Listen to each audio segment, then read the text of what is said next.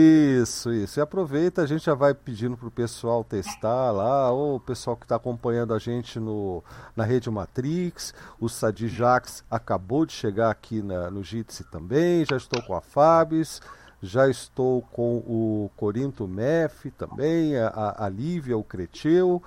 Porque hoje o papo é um papo muito especial, um projeto muito bacana. Eu vou deixar que eles digam para vocês do que se trata, mas é uma coisa que a gente sente falta e sempre comenta aqui nas lives de segunda, que é, é, é, é a ideia de que software livre deve ser um projeto de, de Estado, é uma estratégia que não deve estar ligado ligada a, a, a, governos específicos, né? algo bem mais institucional. E parece que vem. É, alguém está com o áudio aberto aí e eu estou me ouvindo. Vamos ver é, aí se, se vocês puderem mutar, obrigado. Mas é isso, é uma, é uma, é uma coisa que a gente vem, vem batendo na tecla, bastante lives de segunda e esse pessoal muito mais na prática do que nós. E eu espero que a gente tenha um papo super interessante. É, com certeza teremos, mas principalmente que vocês é, a, acompanhem e façam perguntas para esse projeto específico. Eu vou deixar que eles se apresentem, eles apresentem o projeto e eu só estou esperando um feedback aqui se a gente já está no ar. Eu, no vídeo do, da, da, do nosso site, debxp.org lives, já está rolando, no Odyssey também. Então tá certo, gente. Olha, muito obrigado aí que a, a quem está dando retorno para mim. É, tem um pessoal que está assistindo pelo Odyssey, tem um pessoal que está assistindo pelo site, tem um pessoal que está assistindo pelo MPV. E vamos direto ao ponto hoje. Então, boa noite, Creteu, boa noite, Lívia, Fábio, Corinto, Sadi. É, quem vai começar os boa noites, a rodada de boas noites tradicional aqui da Live Segunda? Ah, se é tradicional, sou eu, né? Então tá certo, nada mais do então, tradicional do que um cretino. Boa noite, Blau, obrigado de novo aí pela oportunidade. Boa noite, Lívia, boa noite, Fábio, boa noite, Corinto, boa noite, Sadi. E estamos aí, hoje, como você já salientou, a gente está aqui muito mais de ouvinte do que de falador, né? Aliás, ultimamente, pela quantidade de pessoas que têm colaborado aqui com o projeto da comunidade DebXP, no sentido de promover esses debates aqui nas segundas-feiras, né, a gente a gente ficou no nosso lugar, que é um segundo plano mesmo, né? Coadjuvante. Nós aqui somos coadjuvantes da live é, segunda. É, as estrelas são sempre as pessoas que a gente convida, né? Então sejam todos muito bem-vindos e bem-vindas e vamos lá. Um abraço, estou muito feliz de recebê-los aqui. Lívia? Beleza, eu vou dar continuidade, então, porque acabou que fui eu que fiz esse, esse link entre o, esse grupo de trabalho né, que a gente formou e aqui a live de segunda. É, eu vou contar rapidinho aqui como que a gente formou esse grupo de trabalho, né? É, no final do ano passado, na época das eleições, é, ô Fábio, me corrija se eu estiver errada, porque você participou desde o princípio e até foi você que formou os grupos, né? Bom, no final do ano passado, é, a Fábio, é, esse grupo foi formado, um grupo foi formado no Telegram, é, pensando em desenvolver alguns documentos, alguma, algumas diretrizes para tentar dialogar com os candidatos.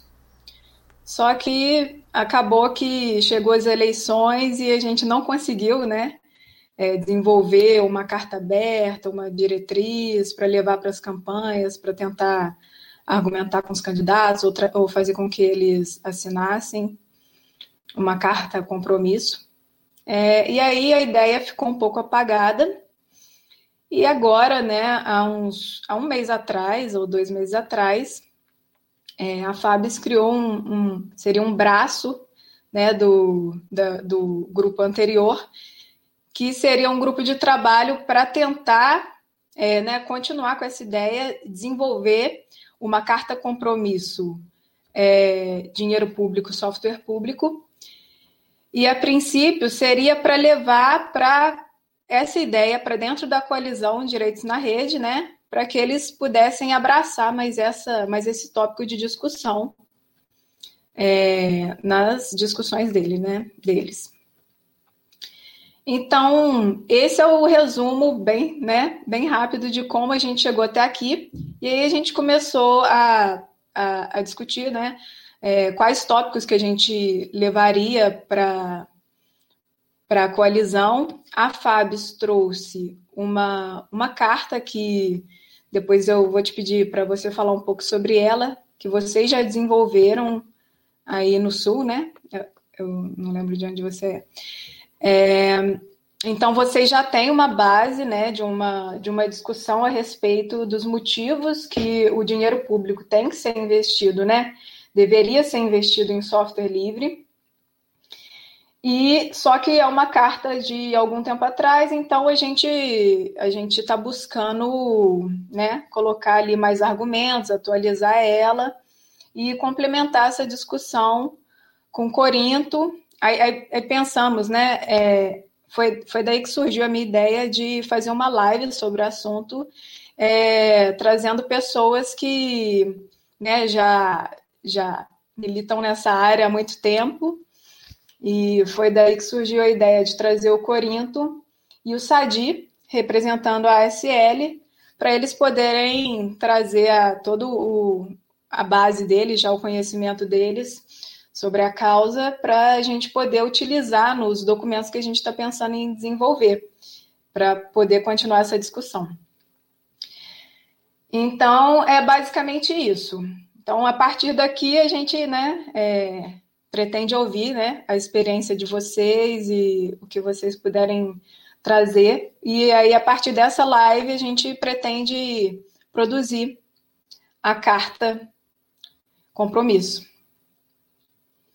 Bom, passar então a fala para a Fabs, que eu acho que ela pode complementar bastante esse resumo que eu fiz. Bem-vinda, Fabs. Muito obrigada.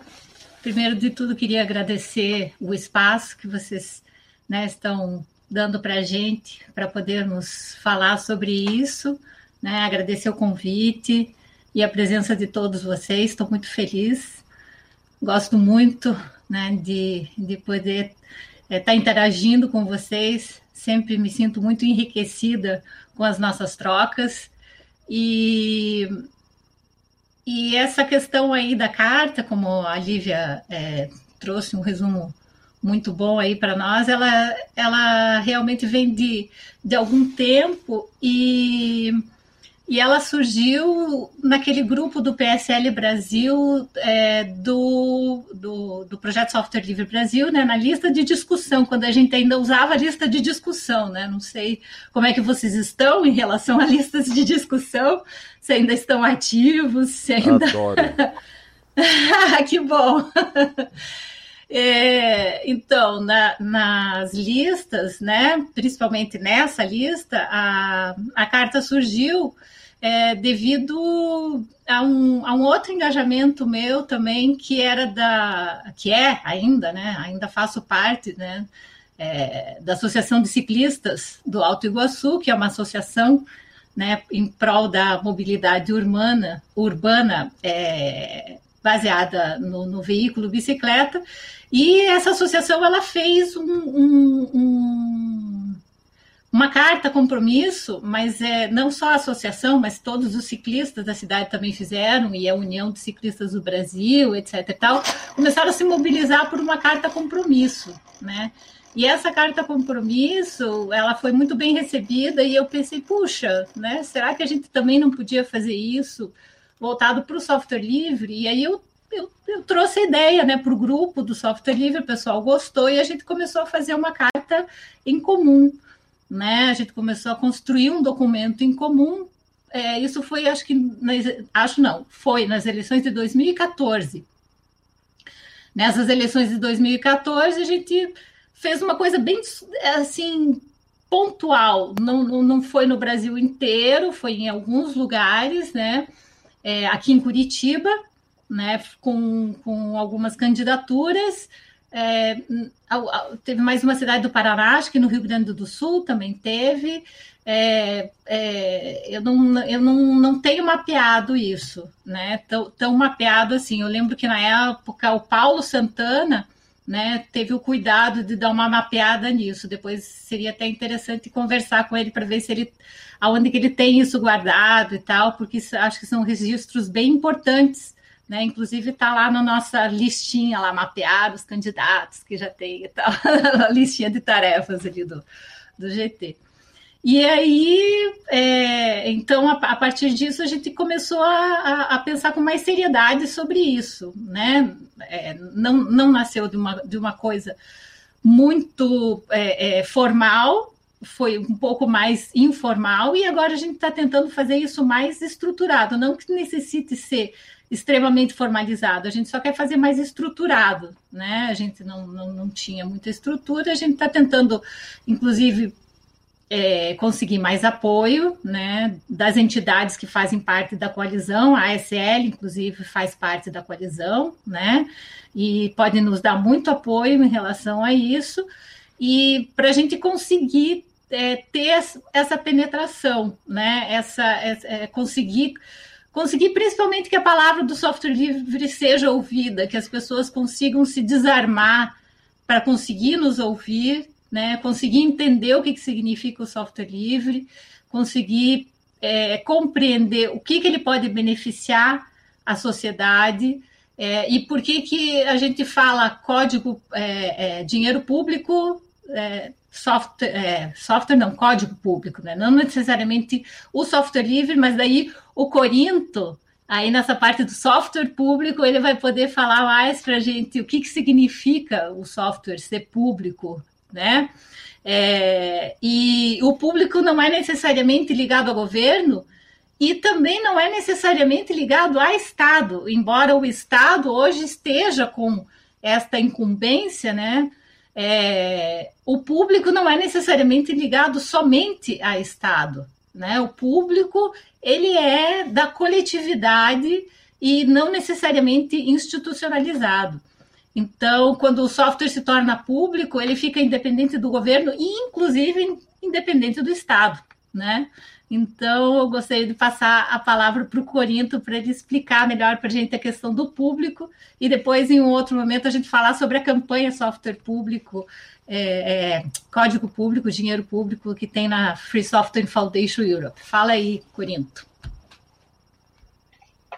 Gente, boa noite noite a todas, a todos. Vocês vejam como trabalhar com software livre faz bem, né? Que eu encontrando a Fabs aqui depois de tanto tempo. Ela parece mais jovem do que quando a gente tinha os encontros presenciais lá atrás. Então, já serve de um bom motivo, né? Ao contrário, talvez também seja uma uma pílula boa para as mulheres, né? Porque elas estão melhores do que nós, Sadia, nesse momento.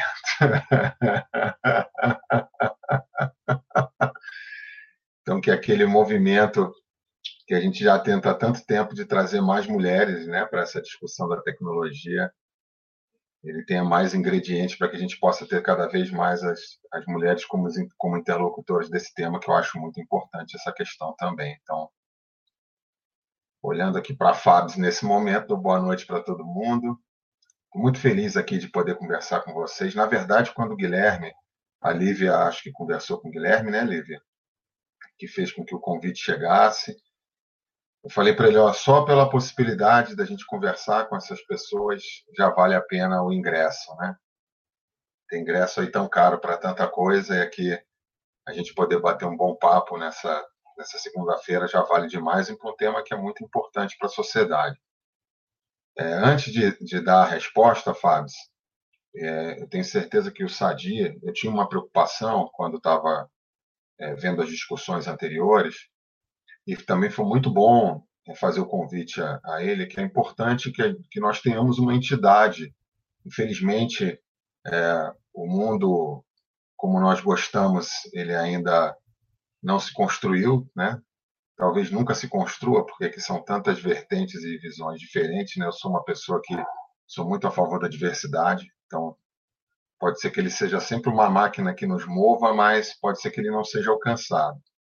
Mas para esse mundo também que a gente está aqui dialogando, a gente precisa de instituições, e certamente a experiência da SL.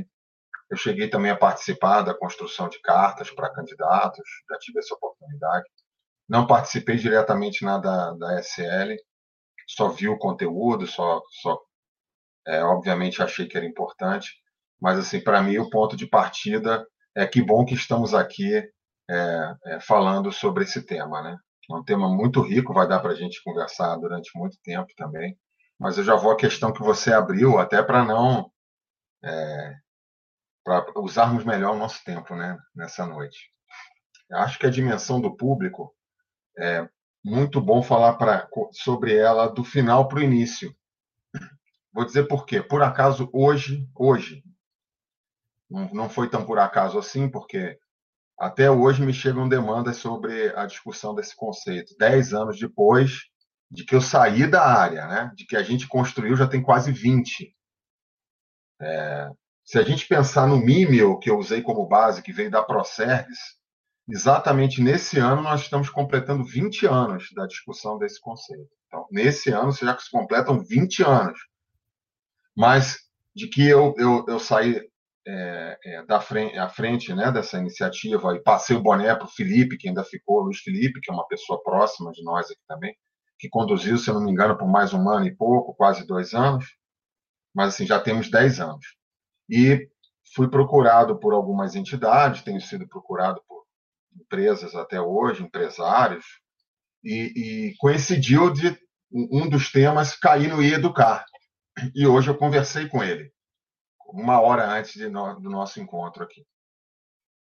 E a dimensão do público que a gente usou do Mímel como base de 2021, de estudos da, da teoria dos bens públicos, eu, eu estudei muito com um teórico chamado Musgrave, que ele, ele fala sobre a teoria dos bens públicos, ele aprofunda muito sobre essa importância, que você já passou uma parte do conceito na sua fala, né? dele ter uma dimensão muito maior do que exclusivamente ou a discussão do código, o modelo de licença ou é, é, a forma do modelo de negócio, né? Ele acaba, eu acho, eu sempre achei, sempre demonstrei que ele iria amplificar e o Tiago é uma demonstração disso, que é um empresário.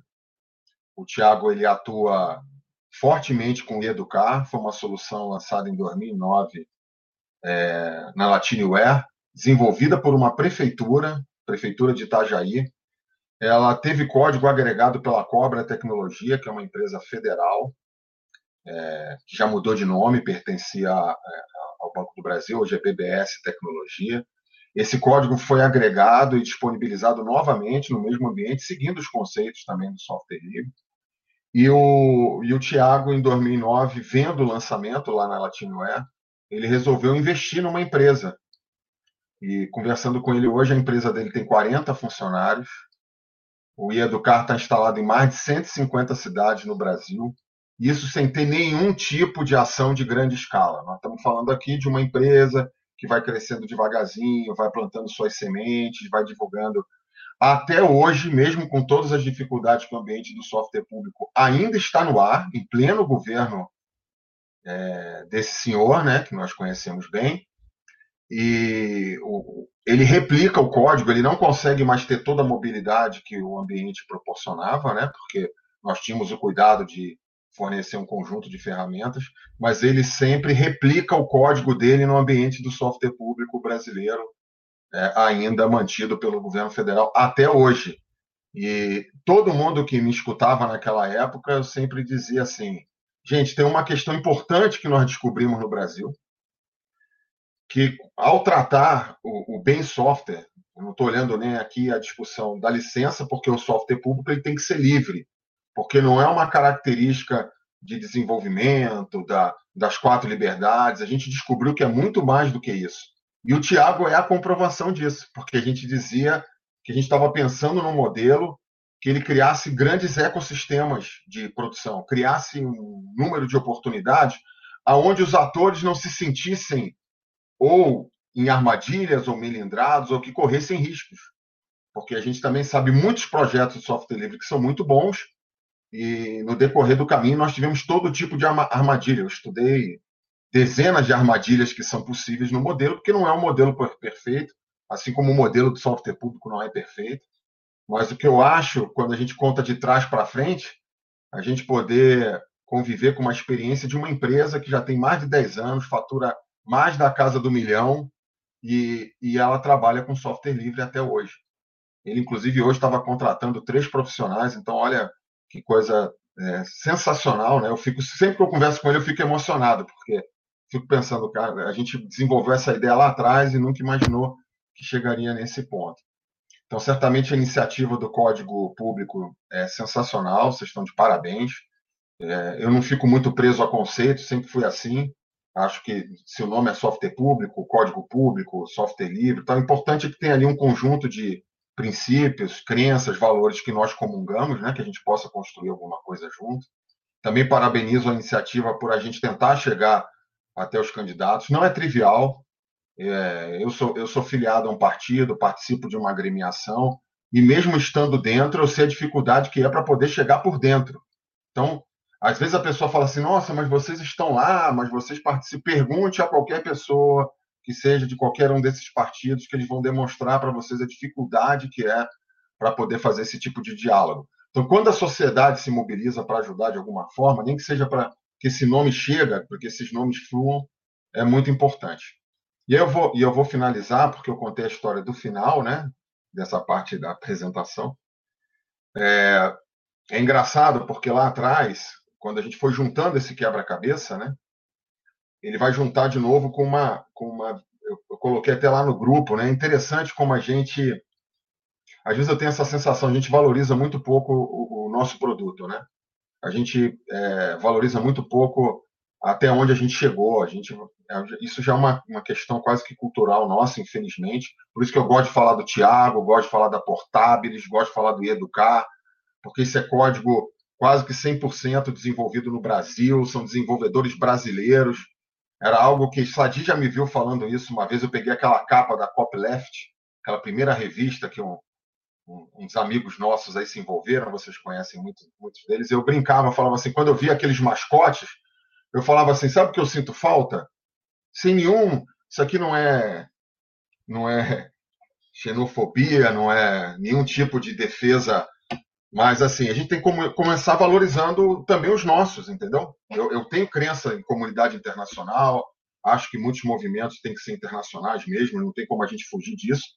Mas, assim, a gente olhava aquele conjunto de mascotes, nenhum, nenhum era brasileiro. É. Sabe, aquela capa colorida, aquela riqueza, aquela coisa maravilhosa. E a gente sente muita dificuldade, gente. Fábio sabe disso, Lívia deve saber disso, Cretil também sabe disso, vocês são envolvidíssimos com isso. Como a gente adora valorizar o desenvolvedor que vem de fora, é. mas essa galera que pega o Educar, que resolve a vida de prefeituras pequenininhas, de gente que não tem dinheiro para fazer uma matrícula, qual o valor que a gente dá para esse cara? Qual o valor que a gente dá para essa empresa? Qual o valor que a gente dá para essa comunidade? E eu percebi lá atrás que a gente poderia, a partir de, de, grandes ensinamentos que a gente teve lá fora, porque é inegável que Richard Stallman, por exemplo, que ele, a, importância do Linus Torvalds, várias pessoas que são muito como tem para outros temas hoje em dia, a gente olhava aqui no Brasil, peguei o um material desenvolvido pela o Sadi talvez tenha até participado, porque ele estava lá com aquele grupo na época, eu não lembro todo mundo que assinou, mas eu olhei e falei, gente, olha o que, que esses caras estão pensando. Gente, na boa, já fazia o paralelo e o meu sentimento é que aquilo era mais avançado, porque incorporava mais elementos para essa discussão, entendeu? Porque aquilo que é público, ele é nosso. E aquilo que é público, ele cria algumas balizas também. Assim como o software livre tem as, as, as, essas dimensões, o público também tem um conjunto de dimensões. E eu percebia que o conjunto de dimensões que já vinha associado à lei, veja bem, o software livre não tinham todos os elementos ainda associados à lei. Hoje em dia já tem até uma legislação, que foi até recentemente publicada, que só reforçou a minha tese, que eu também discutia há 20 anos, que a lei não resolveria tudo. Está né? Tá uma demonstração. O governo Bolsonaro está uma lei e está muito pior do que o que acontecia antes. De qualquer forma, e só para fechar, é, é, interessante depois perceber, eu, eu, poxa, tem dois meses, coloquei lá no, no nosso, numa das nossas listas lá, software público ali, um empresário francês. Eles estão fazendo a discussão de novo da legislação lá na França, da, da, da discussão do envolvimento das empresas, modelo de negócio. Né? No meio da entrevista, ele vira e fala: não, porque no Brasil teve um cara lá, citou meu nome, eu não, não quero me prender à questão, mas assim, citou porque, né?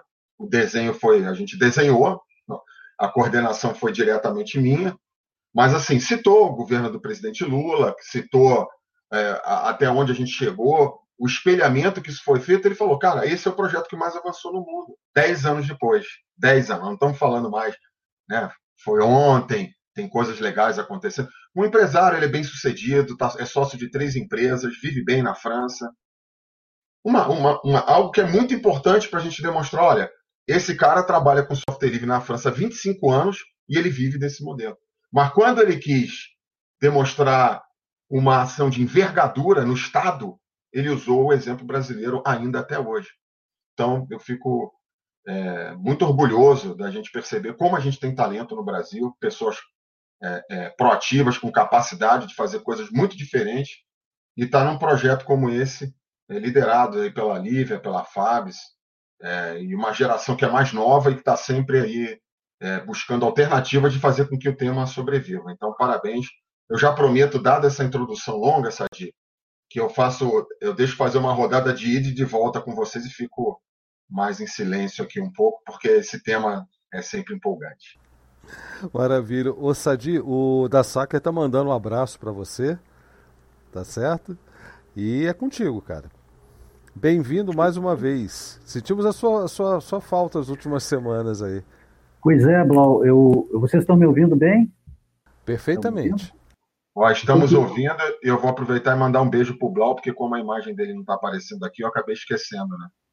Sim, e eu, eu vou, no embalo, mandar um beijo para todos, na verdade, porque é um prazer mais uma vez estar aqui e reencontrar também a Fábio, a Lívia. Queria agradecer a Lívia, inclusive, a gente. A, a Lívia me, me, me, chamou, me fez uma provocação, é, acho que lá em abril, né, quando teve o Frisol, eu fiz uma participação no Frisol na Bahia e, e aí depois ela se sentiu provocada com uma fala minha e a gente começou a entabular uma conversa que ficou é, em stand-by e agora a gente reata esse canal e reabre esse canal. Depois vamos conversar. E é, queria agradecer muito mais uma vez o convite e dizer, Blau, o seguinte, que eu estava eu, fazendo, por um acaso, uma, uma, uma realmente coincidência, é, dois dias atrás, ou três no máximo, eu estava pensando é, é, nessa infinidade de agendas, de lives, é, é, de, de, compromissos virtuais, de contatos que a gente vive, é um emaranhado, é um, é um mar é, que nos subsume, né? E aí eu, eu, eu, fiquei me lembrando das nossas lives de segunda. Já digo nossas porque eu, eu realmente me senti convocado. Eu pensei, e sabe uma nossas. coisa, vou botar, vou botar na minha agenda toda segunda-feira de noite eu estou nessa live, daqui para frente. Porque é, é, pelo, pelo, pela pauta, pelo tema, por tudo que, que representa e pelas pessoas que, com, pelas quais eu tenho o maior carinho. Então pode contar comigo sempre, eu vou estar aqui, salvo algum compromisso é, é, é de última hora, alguma emergência, eu vou estar aqui acompanhando toda segunda-feira. Ah, quietinho no meu lugar e quando convidado também para dar opinião. Esse tema é um tema é, é, é muito rico, muito interessante, muito provocativo, muito atual, porque ele está tá na pauta, está na, tá na, na, na, ordem do dia. É, mas eu queria fazer uma, uma, proposta aqui, uma provocação também, que, que é a seguinte: eu queria é, sugerir que a gente não, não tratasse dele tecnicamente, porque nós não vamos conseguir esgotá-lo aqui jamais e eu acho que o mais importante para nós é poder pensar minimamente uma estratégia a respeito dele.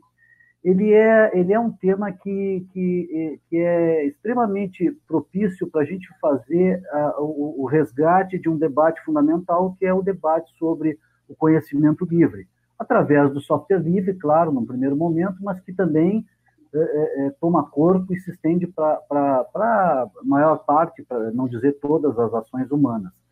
E que cada vez está mais é, comprometido, é um tema que está cada vez mais, é, de uma forma nada sutil, inclusive, sendo, sendo, sendo roubado. Né? É, é algo que está nos sendo tirado é, quase que como uma energia. Assim.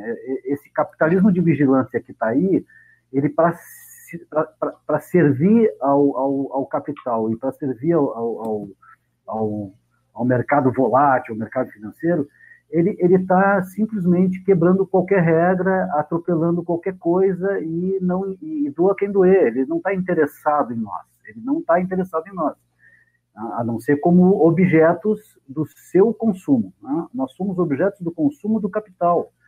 E aí, então, nós precisamos fazer um contraponto vigorosíssimo contra isso. E eu acho que essa, essa, essa provocação é, é, de, de botar uma interrogação sobre, inclusive, num momento agora, eu acompanhei o trabalho, é, acompanhei, não, não tanto quanto eu queria, mas o trabalho recente que a Lívia mencionou, do grupo que começou, que tentou produzir o ano passado é, alguma coisa, é, é, não foi possível, mas eu acho que está em tempo e agora, para o ano que vem, é tão ou mais importante porque é uma eleição é, é, é, para deputados estaduais, federais, senadores, governadores e presidência da República. É mais do que o momento, é, embora também acho fundamental que a gente trabalhe a consciência dos vereadores, né, dos prefeitos, né, dos executivos que vão, que vão conduzir municípios, são 5.500 e, e, e, poucos municípios, nem, nem, tão poucos, 560, 70 municípios no país. Né? Então, é uma enormidade de municípios. Se nós tivéssemos um vereador em cada um deles, o mundo seria diferente no Brasil, o, o, o software livre teria outra dimensão, né? é, por, por consequência e por decorrência da rede que a gente produziria no mínimo para fazer o debate, a discussão e, e o, tensiona, o saudável tensionamento político que isso pode significar e, e, e cujo resultado poderia é, reverter, não tenho dúvidas, para a maior parte da população. Então, eu queria fazer essa, essa, essa sugestão e, e comentar, é, é, sim, esse trabalho, essa discussão, ela não é nova, de, desde que a SL existe, desde que começou, antes da SL ainda, o projeto Software Brasil, essa, esse tema já, já, já, já tinha nascido, nasceu lá no berço, aqui em Porto Alegre, né? o, o Corinto lembrou bem, a gente, é, com, a, com a assunção do governo Olívio Dutra, é, eu, eu sou funcionário, servidor de carreira do, da Procerves, analista de sistemas, é, fui convocado a, a ajudar na gestão da empresa, e junto com o Lages, junto com Marcelo Branco, junto com o Mazone, junto com o Mário Tesa, e um outro conjunto importantíssimo de, de, de companheiros, de o Ricardo Fritz também, que vocês conhecem, que também está junto é, da SL desde então, e muitos outros companheiros, não só de lá, não só daqui, mas também do país inteiro, a gente começou a fazer tensionamentos que levaram a resultados, inclusive, é, é, muito bem, muito bem acolhidos e muito bem empreendidos, por exemplo, pelo Corinto, que, que, que já naquele momento engajava conosco e, e, dava, e dava sequência com muita, eh, eh, muita energia para essa disputa, que é, que é extremamente saborosa. Na verdade, aqui não precisamos falar disso, a gente está num, num, grupo muito muito suspeito aqui, né, do ponto de vista de, de, de, de interesse e de gosto pelo software livre. Então, é, iniciativas é, surgiram, cartas foram feitas, nenhuma delas é, é, alcançou a dimensão que poderia. E eu acho que a gente deveria perseguir isso como estratégia, né? de tentar ter um texto que seja é, é suficiente para não ser é, contraditado, para não ser polêmico, né? e fazer com que ele chegue de uma maneira transversal né? ao, ao maior número possível de partidos, seja de direita, seja de centro, seja de esquerda, né? É, evidentemente que os de esquerda nós teremos muito mais facilidade de fazer esse debate, esse diálogo. Muitas, muitos partidos de esquerda já já têm algum, alguma discussão a respeito disso. É, é, como o Corinto, eu também faço parte de um partido há muito tempo e, e tenho é, uma, uma, um trabalho é, interno já de, de, de longa data, é, no sentido de fomentar o software livre internamente.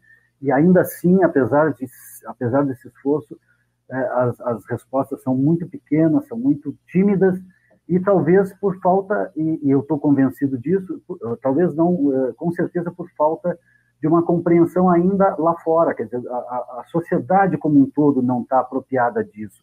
Eu acho que o maior papel que a gente pode fazer, e, e aproveitar o gancho desse debate sobre, sobre as eleições, sobre a urna, é, é e sobre o software livre no, no, no, no poder público, né, o, a importância dele é, para reduzir o custo, para aumentar a, a, a, escalabilidade, para aumentar a segurança, é, é, para viabilizar que a gente não, não reinvente a roda e que trabalhe coletivamente, que desenvolva um, software para uma, uma centena de softwares para um município e 5.500 municípios se beneficiem desse software.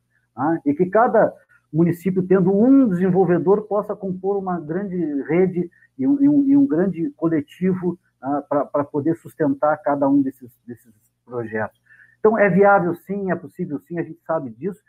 É, tem que ter vontade política, e vontade política só vai acontecer quando a gente tiver agentes políticos trabalhando em prol disso. E eu tenho certeza, já falando com muitos candidatos há muitos anos, né, é, eu, eu pude perceber que, que há interesse. Há interesse não só pela questão é, eleitoral propriamente dita, que evidente sempre, eles sempre estão atentos àquilo que, que produz alguma demanda, mas há interesse quando, quando os, os mais sérios, os mais interessados, os mais é, é, verdadeiros percebem a, a, dimensão de importância disso para o bem público, para a coisa pública, esse interesse é, é, é, é, é fácil de, de, de, engajar, é fácil de, de, alimentar e de fortalecer. Então, eu acho que a gente, a gente precisa sim trabalhar isso, precisa uh, dar amplitude e a SL, é, sem dúvida, tem um papel importante nessa, nessa, nesse esforço, assim, como instituição já uma, de algum reconhecimento, de, com alguma história, junto com outras instituições que são importantes, né, como já, já, foram mencionadas, sem sombra de dúvida. E, e aí eu acho que a gente precisa é, é, tentar alinhavar algumas coisas que estão bem, inclusive, postadas lá no grupo que está trabalhando isso. Né? A, Fábio tem sido uma liderança extraordinária na, na, né, dentro do, do, do time. Eu, eu, pude já me apropriar do que vem sendo discutido, que vem sendo proposto. E eu acho que é, que é, é, bem, é bem esse o caminho. Né? E a gente precisa, eh, talvez o que falte nesse momento é colocar para nós um cronograma, porque, porque a velocidade dos fatos agora e da agenda é muito grande, é muito alta. Quando a gente perceber é Natal e quando a gente perceber são as eleições. É bem assim, certo? E, e porque todos nós, como eu disse, estamos subsumidos pela, pelas redes todas que nos, nos, nos enredam, né? e, e, e, pelo nosso calendário de família, de trabalho. E é difícil a gente. Eu e o Corinto temos um grupo. A gente consegue a pau e corda se reunir uma vez por mês. E olhe lá, né, Corinto? E, e, e, é difícil. E tem que chamar todo mundo, tem que fazer um belo de um esforço. Mas é, eu vou parar por aqui para não, não roubar o, o, espaço de todo mundo. Mas é isso a minha contribuição inicial e, e acho que estou junto, estamos juntos. Sensacional, Sensacional. valeu. valeu. Agora aquele multi. Agora aquele multi. Porque estou ouvindo sim. Sim, sim.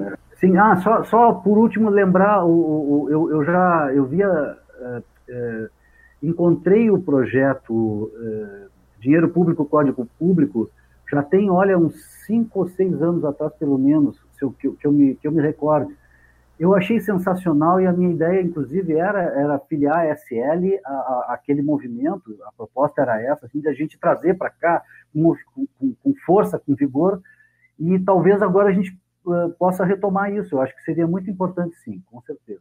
É uma iniciativa muito legal e, de certa maneira, uh, cabe dentro daquela nossa ideia antiga de não ficar inventando a roda. Vamos, vamos fomentar isso. É uma iniciativa da Free Software Foundation, então é, é, é, tem tudo a ver com o nosso trabalho aqui no Brasil. Show de bola.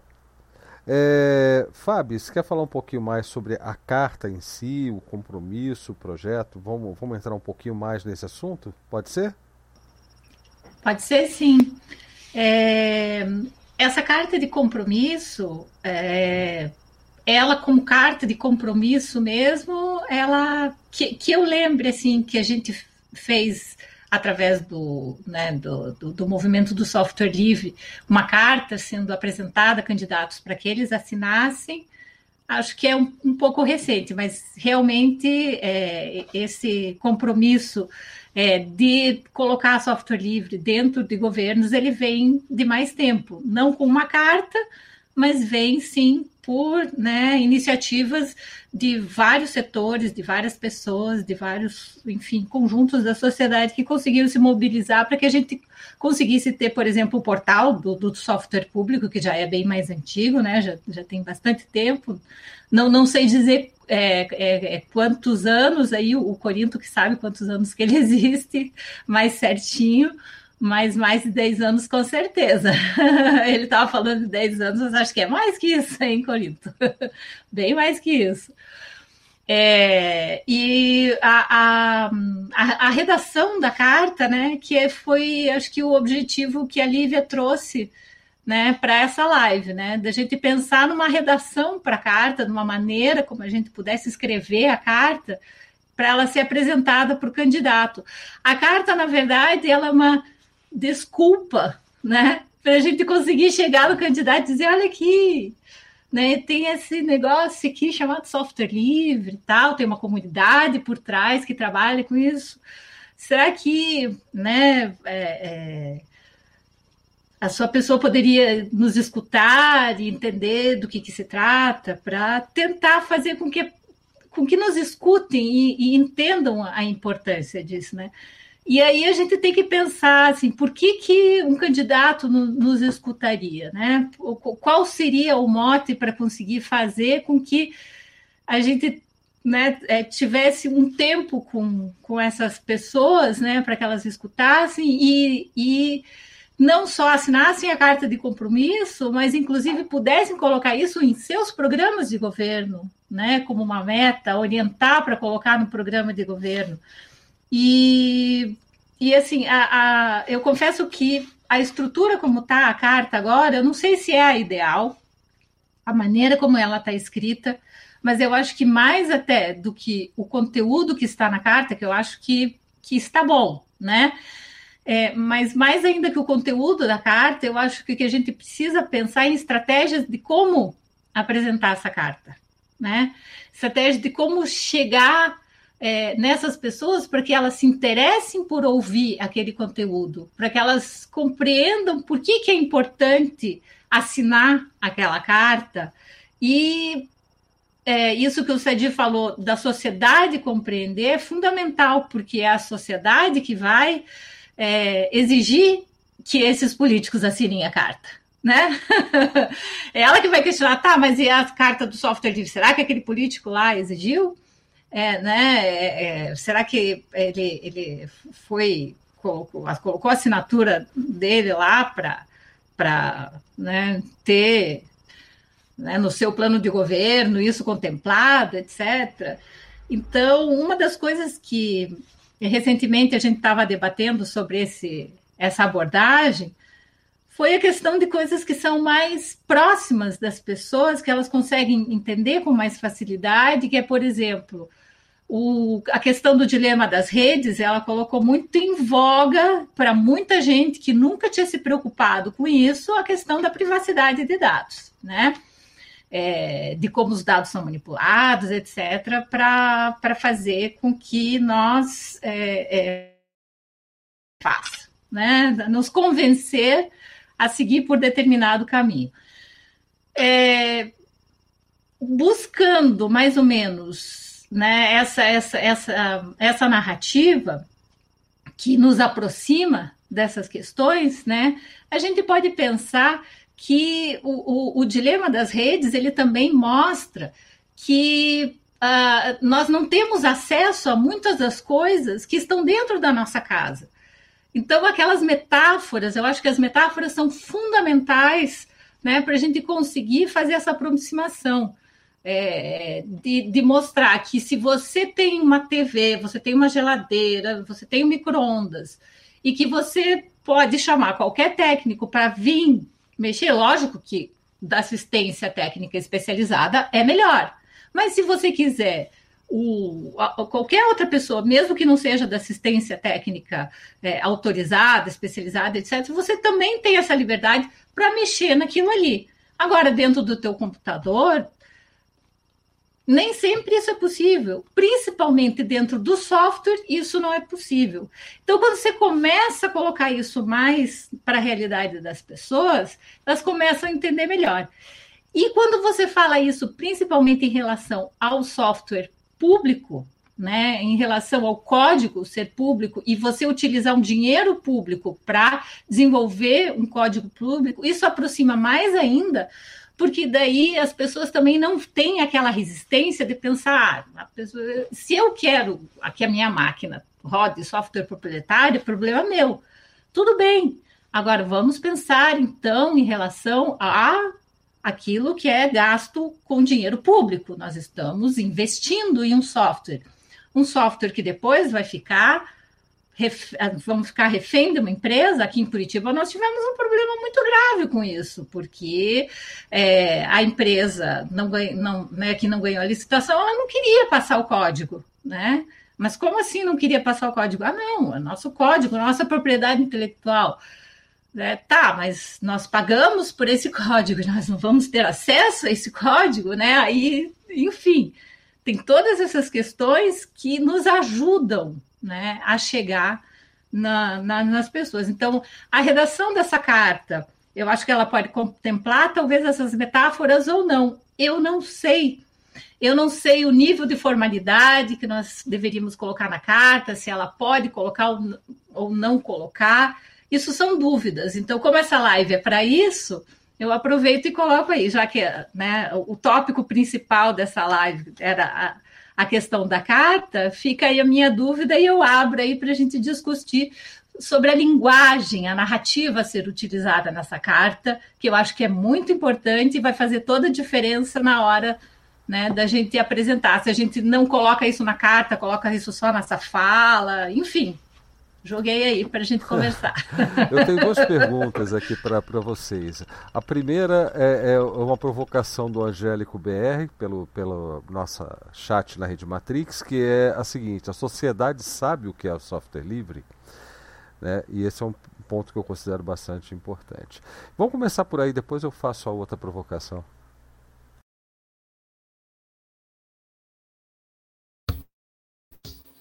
Isso foi até tema tem sido tema das últimas lives, né? Sim, Sobre isso, como... isso e a, e a, a aclimatação de, de, ideias que vêm de fora, né? Que é uma outra provocação, né? É, é o modelo, a ideia já surgiu na, pela Free Software Foundation da Europa, né? Eu até gostaria que falasse um pouco mais sobre ela. E a gente tem falado muito em trazer a, é, essas ideias todas e adaptar. Acho que foi o Corinto que falou agora há pouco, né, de faltava o mascote. Não foi? Foi você citou o mascote? E, foi o assunto das duas últimas lives de segunda. A gente falou bastante disso também, tá? Mas enfim, desculpa, Lívia, só para complementar essa ideia.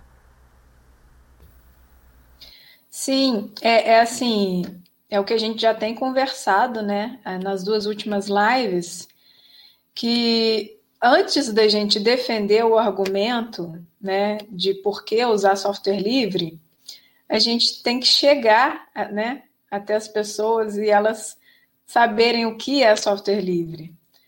É, nas últimas lives a gente estava discutindo sobre é, qual seria a relevância né, do tópico software livre diante da, da situação que a gente está passando agora, né, num contexto pandêmico, é uma, uma questão social muito grande, né? E aí as pessoas, né? E aí a gente é, vem argumentar de que é, a pessoa que está usando ali o WhatsApp para fazer a venda dela, está usando o Instagram para vender o artesanato dela, porque ela ficou desempregada. E, e como que a gente chega argumentando de que ela não deveria estar, tá, né? Deveria sair daquele é, meio e, e migrar para outro, sendo que aquele meio ali já, já é o meio mais usado por todo mundo e, e a necessidade inicial dela é, né? É, matar a fome dela, né? Conseguir sair dessa, dessa crise. Exato. É, é, é, o que a gente tem discutido nas últimas lives.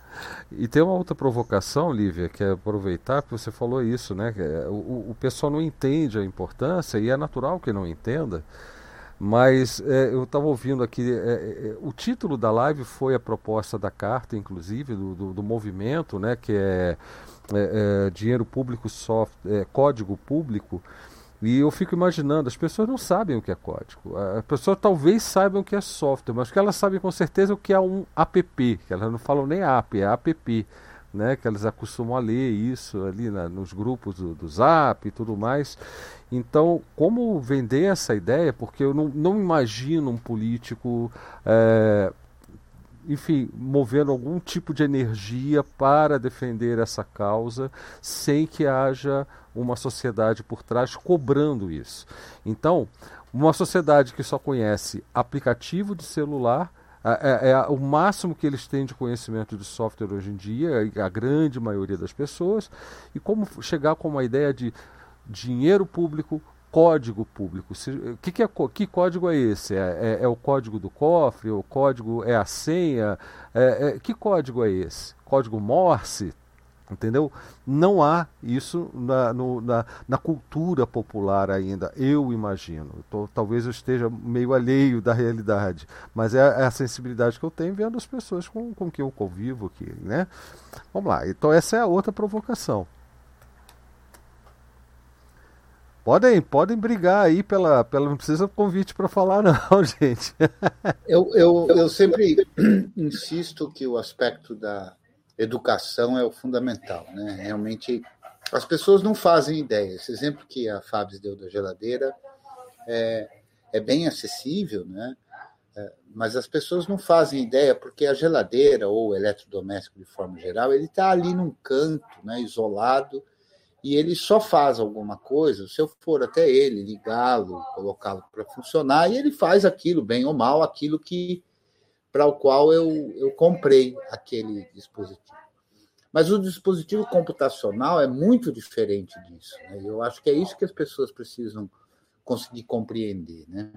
É, e aí, é claro, a gente tem que lutar contra muita coisa, especialmente contra a ideia equivocada de que ah, se eu não tenho nada a esconder, então não há nenhum problema em que as minhas informações sejam distribuídas por aí. Né? Então, eu acho que o que eu acho que é importante é passar o aspecto ativo do dispositivo computacional, diferente do aspecto passivo do eletrodoméstico. Né? É que eu acho que esse conceito é que talvez faça as pessoas conseguirem compreender a importância delas terem controle sobre o que está acontecendo ali. Né? A palavra-chave para mim é controle, autonomia, soberania no caso de Estado, né? Desculpem. É, soberania, autonomia, controle, estar na mão, né? E, e esses são, são, essas são palavras-chave para mim que de alguma forma precisam chegar às pessoas.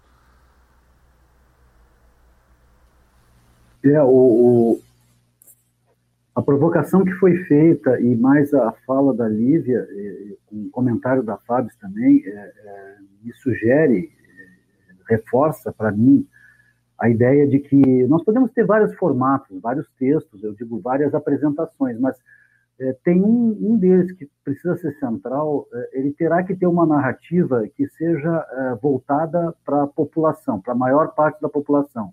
Isso é extremamente difícil por várias razões que nós sabemos. Né? Tanto pelo lado, pelos aspectos da dificuldade de compreensão de alguns conceitos, né, da extensão deles, é, do alcance que eles significam, é, como também pela própria questão da urgência real que as pessoas têm nas suas vidas, é, que não é saber se a geladeira fala com alguém ou não, ou com alguma coisa ou não, mas isso é grave e é importante sim para a vida de todo mundo. Então nós precisamos fazer de alguma maneira com que, com que, ela, com que ela entenda isso. E esse, esse aspecto, inclusive, da geladeira é, é, tende a se agravar. Né? A geladeira, que ainda por enquanto é, é, é passiva, ela vai deixar de ser, está deixando de ser passiva a passos largos. A internet das coisas vai fazer com que os ambientes cada vez mais transfiram informação é, é, por leitura, inclusive facial. Tu está andando na rua e sabendo onde tu está. Então, essas coisas têm até debate, discussão sobre se isso é permitido, deve ser permitido ou não. Enfim, é, é vai muito além é, da, da, simplicidade dos primeiros movimentos. Mas eu, eu acho que sim, a gente precisa ter uma narrativa que seja que chegue nas pessoas e, e as convença da importância disso.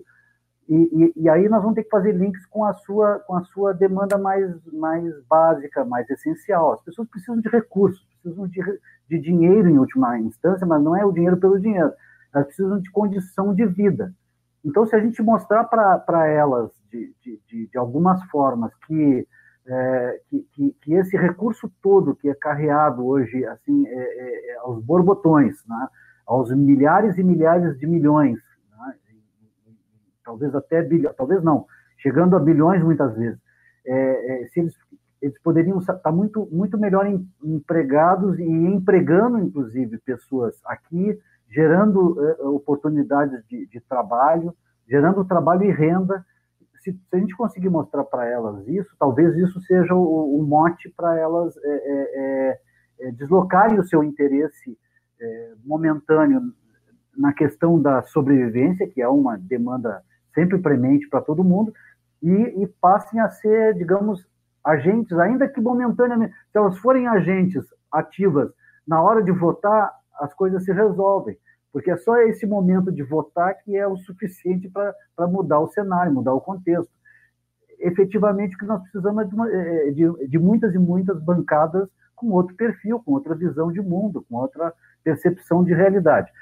E, e aí, uh, esses paralelos são importantes, aquilo que, que a Fábio colocava. Assim, é, é, se, se todo o dinheiro que, que o governo coloca em estradas é, é, produz bens públicos, se todo o dinheiro que o governo coloca em educação produz uh, sujeitos com uma consciência pública, com uma visão de cidadania, uma visão né, de, de, de soberana, é, enfim, todo investimento do Estado em qualquer coisa, na saúde, por exemplo, também, se o SUS pode ser é, universal e para todos, por que o dinheiro que o governo e os governos em todas as esferas, federal, estadual, municipal e é, é, executivo, legislativo e judiciário, por que, que esse dinheiro precisa ir para iniciativa privada, pura e simplesmente, sem nenhum debate, sem nenhuma discussão, quando nós vivemos num mundo onde a iniciativa privada utiliza a inteligência coletiva, através do, do, software livre do open source, para é, é, cada vez mais ganhar dinheiro. Então, não tem, não tem nexo isso, é, é, é, um, é, um, é, um, é um é uma jogada perversa. É, eu, a maneira de chegar lá e de dizer isso, eu não sei. Precisa, possivelmente terá que ser de muitas formas. Nós teremos que ter muitas versões. Nós vamos ter que ter uma versão para o campo, uma versão para a cidade, uma versão para o cidadão que mora na rua, nós vamos ter que ter uma versão para o cidadão é, é, é, que está no litoral, uma versão para o cidadão que é classe média alta. Sim, porque nós precisamos de todos eles né, da cidadã, enfim, nós precisamos de todas essas pessoas. Então, não, não, não acredito que um único, uma, uma, um único texto vá, vá resolver. Claro que a gente também pode convocar as pessoas a fazer aquilo que a gente sempre fez no mundo, no mundo livre, fazer a tradução. Então, por que não criar um projeto que tenha uma tradução popular, social, é, ampliada, aberta? Bom, é, pode acontecer algum erro nessa tradução? Pode, mas então fazemos o seguinte: criamos uma instância que vai fazer uma avaliação, uma verificação, só para. Não, não é para podar ninguém, mas é só para dizer o seguinte: não, olha só, se tu usar esse termo aqui, tu pode gerar algum ruído, alguma confusão, é, experimenta esse, mas é, apenas para a gente poder é, acordar de maneira cada vez maior, é, é, com cada vez mais gente, a respeito daquilo que nós estamos falando e, ter, e termos, tentarmos ter uma fala uh, um pouco mais coletiva, mais ampliada, até porque ela será absolutamente imprescindível para qualquer outra realidade que a gente queira constru construir e precisa construir urgentemente nesse país. É, quando a Lívia trouxe essa ideia né, pra, pra, de fazer essa live de hoje aqui, uma das coisas que chamou bastante a minha atenção foi é, a possibilidade é, de, de, de conceituar o público, o que, que é público, o que seria esse desenvolvimento. Porque você citou, você usou uma expressão que eu acho que a gente precisa ajustar um pouco melhor, que é a questão da, da, da iniciativa privada. Porque eu não vejo a, a, a, iniciativa privada como um problema. O problema são grandes corporações da iniciativa privada que, que dominam o acesso. Deixa eu tirar aqui, tá, tá só você aqui agora, Sérgio, só um pouquinho. Desculpa, Isso. Não, não, não, é você não. É eu que estou aqui, deixei, deixei tela cheia você. Botei um mosaico aí para o pessoal todo se ver, né?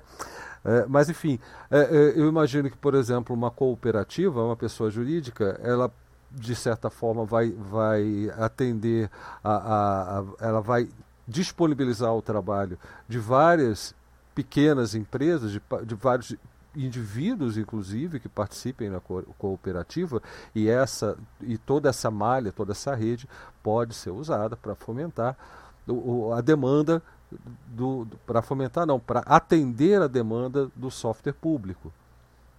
Entendeu? Isso, isso foi uma coisa que me ocorreu na época, na, na, no momento em que a Lívia trouxe essa ideia da carta, porque é, é, é importante que a gente entenda que é, o que você falou, Osadi, é, a oportunidade de você dar outra solução para questões de emprego, renda, além de abrir buraco e tampar buraco, que foi uma estratégia utilizada de fato há, há, há, alguma, há algumas décadas, né? para, enfim, tentar solucionar o problema da falta da renda. É, isso sendo feito com, com tecnologia, com inteligência, com, com software. Né? É, é, é uma grande saída. Agora imagina uma cooperativa dedicada ou uma rede de cooperativas é, dedicadas a, a, atender as necessidades em, em, todas as esferas, municipal, enfim, do executivo, do judiciário, como você citou. Né? Então eu imagino isso como um grande projeto, uma coisa que precisa inclusive de outra de outra bola levantada pela ECL através do SADI, que eu vi pelo menos, é, que é a, a, a necessidade de estabelecer uma entidade de referência. Algo que sirva de fonte de consulta para que tudo isso se desenvolva, tanto para ações educativas quanto para ações junto a, a, aos candidatos, aos poderes que não são eleitos, né, que é o caso do judiciário, por exemplo, né, das agências, é, e ter tudo isso como material de referência, ter, ter um, um, um, centro de referência para isso tudo. E até o Sadi eu lembro que, que tinha proposto a ACL funcionar como, essa, como esse guarda-chuva, né? Né, de, de abrigando todas as outras iniciativas, todos os outros projetos e movimentos é, e ações do software livre. Foi, foi essa ideia que motivou a Lívia, eu acho, né? Não foi, Lívia? O Centro de Referência em Software Livre, que na verdade seria uma ação coletiva de todos, mas só o, a SL seria o agente executivo. Esse é o, o intuito. Posso comentar um pouquinho sobre essa questão aí do, do público? Claro, é... deve. Não, é que é, nessa, nessa, né, nessa, nessa seara, assim, em relação ao público, a gente percebe que existe também, e inclusive surgiu em algumas discussões lá no, no, da nossa comunidade, que até dentro do próprio governo existem iniciativas que deveriam ser código público, mas não são código público porque tem medo que iniciativas privadas se apropriem do código e, enfim, consigam lucrar com o código, etc., como se isso fosse uma coisa ruim. Como se você lucrar com um código que foi o governo que patrocinou fosse algo errado. Assim, e é uma mentalidade que eu não sei de onde que vem exatamente, ou assim, por que que por que, que tem essa, esse tipo de preocupação? Porque, na verdade, se você está fomentando uma iniciativa é, de fora do governo a conseguir é, ter né, é, é, é, ter lucro, ter pagar pessoas, empregar pessoas, gerar renda, enfim, consegue ter a movimentação econômica ali a partir de uma coisa que foi fomentada pelo governo, isso não deveria ser positivo? Eu não sei, eu não, é são é o próprio conceito do software livre, né? Que o software livre você pode fazer o que você coisa, quiser. é o modelo americano. Esse aí é o modelo americano. Você pega o complexo militar industrial, Lockheed Martin, aquelas empresas bilionárias lá que consomem um trilhão de orçamento, é, trilhões de orçamento anual americano, tá lá. É, Amazon, com contratos bilionários com o Ministério da Defesa também. Olha a empresa privada aí do caramba. Contratos bilionários com o Ministério da Defesa dos Estados Unidos, com infraestrutura dedicada monstra lá. É, um modelo americano esse aí. É, oh. Subsídio estatal na veia das megacorporações. Fed injetando grana a rodo. Ô, Fábio, eu acho que esse conceito ele veio de quem lucra com ele, não é? Porque, de fato, não faz qualquer sentido, porque os órgãos públicos, sejam eles de qualquer das esferas, terão gastos com a necessidade de usar softwares, né? seja porque vão usar os seus funcionários para desenvolvê-lo, seja porque vão pagar por uma licença de uso, seja porque vão pagar por uma empresa desenvolver o software. Né? Então, me parece muito claro que o, os órgãos públicos só têm a perder, né? porque se o dinheiro é gasto, ele me parece muito claro, e a Constituição brasileira, inclusive, fala em algum momento lá disso, é, se o gasto é público, ele deve se tornar patrimônio público. Né? E a licença de software não promove isso. Né? E é preciso ficar claro também que o fato do software ser público não significa necessariamente que ele tem que ter o seu desenvolvimento feito por funcionário público apenas. Ele pode ser feito por funcionário público, mas não há nenhum problema de uma empresa de iniciativa privada desenvolver um software para um órgão público e esse software ser livre. Quer dizer, essas coisas não são contraponto. Né? Não é porque ele está sendo feito pela iniciativa privada que ele não pode ser livre. Né? Ele pode ser livre. E, e, e, o gasto público foi feito. Se esse gasto público é, é, beneficia exclusivamente ao poder público, já é bom. Agora, se o gasto público, além disso, ele pode vir a beneficiar outras empresas, outras pessoas, outros municípios, eu acho isso extremamente bom e não o contrário. Então não tem nenhum sentido lógico isso, não é nada racional, a não ser os mitos que surgem daqueles que lucram com isso. Né? Então vão ter aqueles que dizem, não, mas é inseguro, porque se dá para ver o código, então é menos seguro, né? que é uma bobagem. Aí vão vir aquela história, ah, mas se é gratuito, então não é bom, como outras tantas coisas que a gente aprendeu no mundo do capitalismo a imaginar que as coisas que têm valor são as coisas caras, não é? Então eu acho que isso de certa maneira se introjetou na cultura, né? E imaginar que ah, então se é livre, ah, se é gratuito, então não é bom. O bom é aquele outro, né? E, e assim a gente vai vendo as coisas acontecerem. Né? Então eu acho que precisa mudar mesmo essa cultura, esclarecer isso, que isso não é um contraponto, mudar essa cultura. Não é, é nada, não é nada fácil. A gente está lutando para dizer que, que vacina é, é, é, funciona, dizer que a Terra não é plana. A gente está numa esfera, ou numa esfera, ou numa ou num plano agora, não sei, de mundo, que a gente está tendo que voltar à Idade Média para discutir coisas que já estão definidas desde a, já estão sabidas, né, desde a Idade Média, né? Então, de fato, está complicado navegar nesse. É, é, nesse é isso que você falou, Cretil, e as grifes, né? Achar que só o que é produzido por uma, uma empresa multibilionária com marca conhecida é, é, é, que tem valor. Que o Zé das Couves da esquina, que tem que é um tremendo de um programador e tem uma equipezinha ali trabalhando para ele, não nunca vai poder fazer algo que seja tão satisfatório quanto o, o produto da Microsoft. E a questão de tornar-se um bem público é fundamental e isso também eu acho que precisa ser trabalhado em relação a, a, a, aos indivíduos. Né? Eles entenderem que quando eles pagam por uma licença de um software não livre ou um software proprietário, eles não têm aquele software, eles só estão pagando pelo direito de usar, eles também não estão adquirindo um patrimônio. E aí daí você transcende para a esfera pública e, e você tem um, uma analogia muito boa a ser explorada.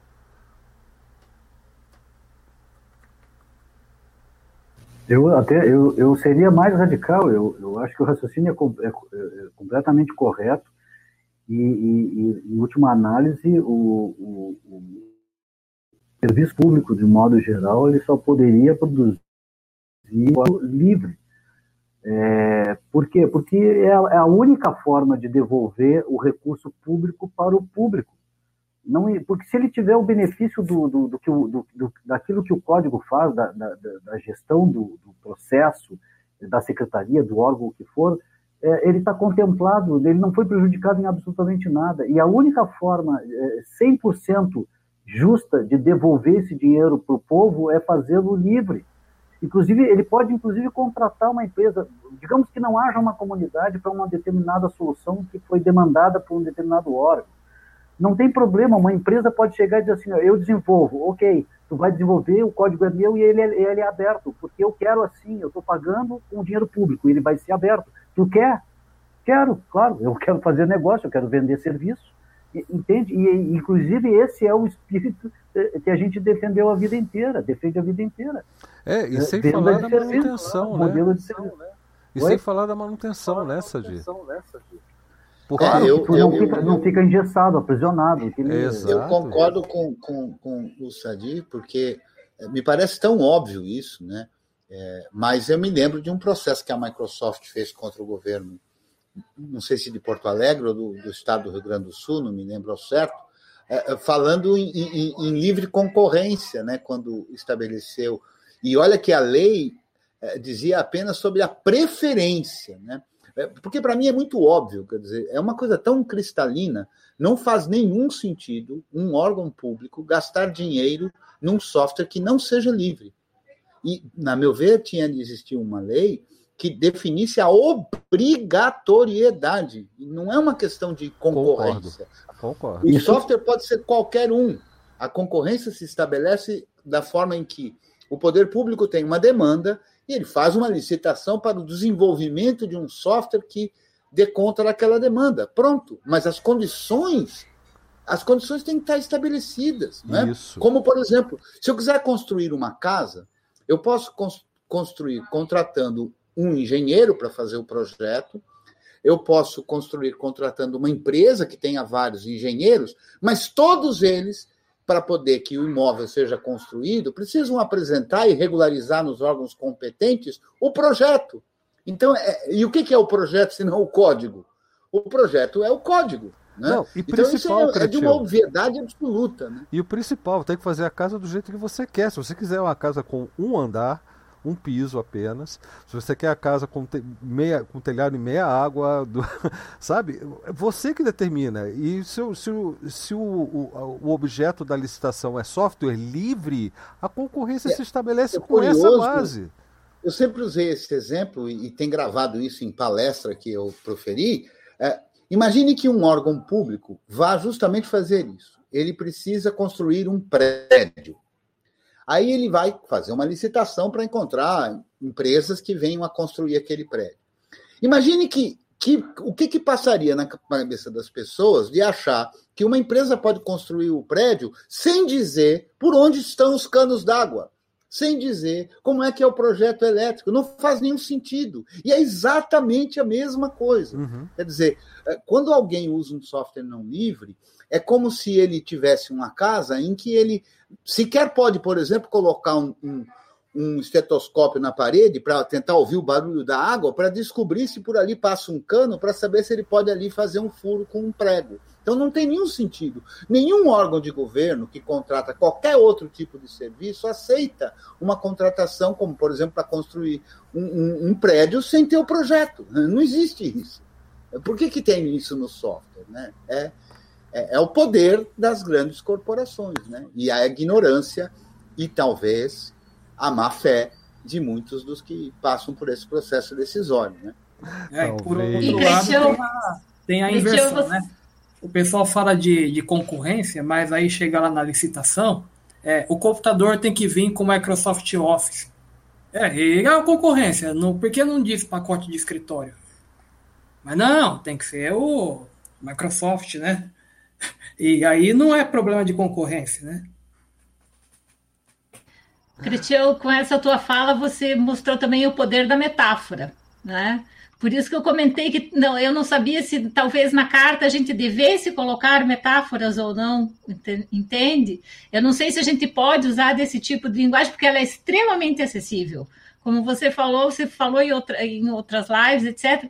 Isso consegue chegar em mais gente, as pessoas entendem melhor porque são coisas palpáveis, que elas né, têm no, no dia a dia, tipo, minha casa, meu projeto, e por mais que elas não entendam, né, de engenharia, de ela sabe o que é uma planta de uma casa, mais do que um uhum. código de, de, de computador, é, é, mais acessível a elas, elas entenderem o que significa a planta e o projeto de uma casa. Por isso que eu comentei das metáforas, né?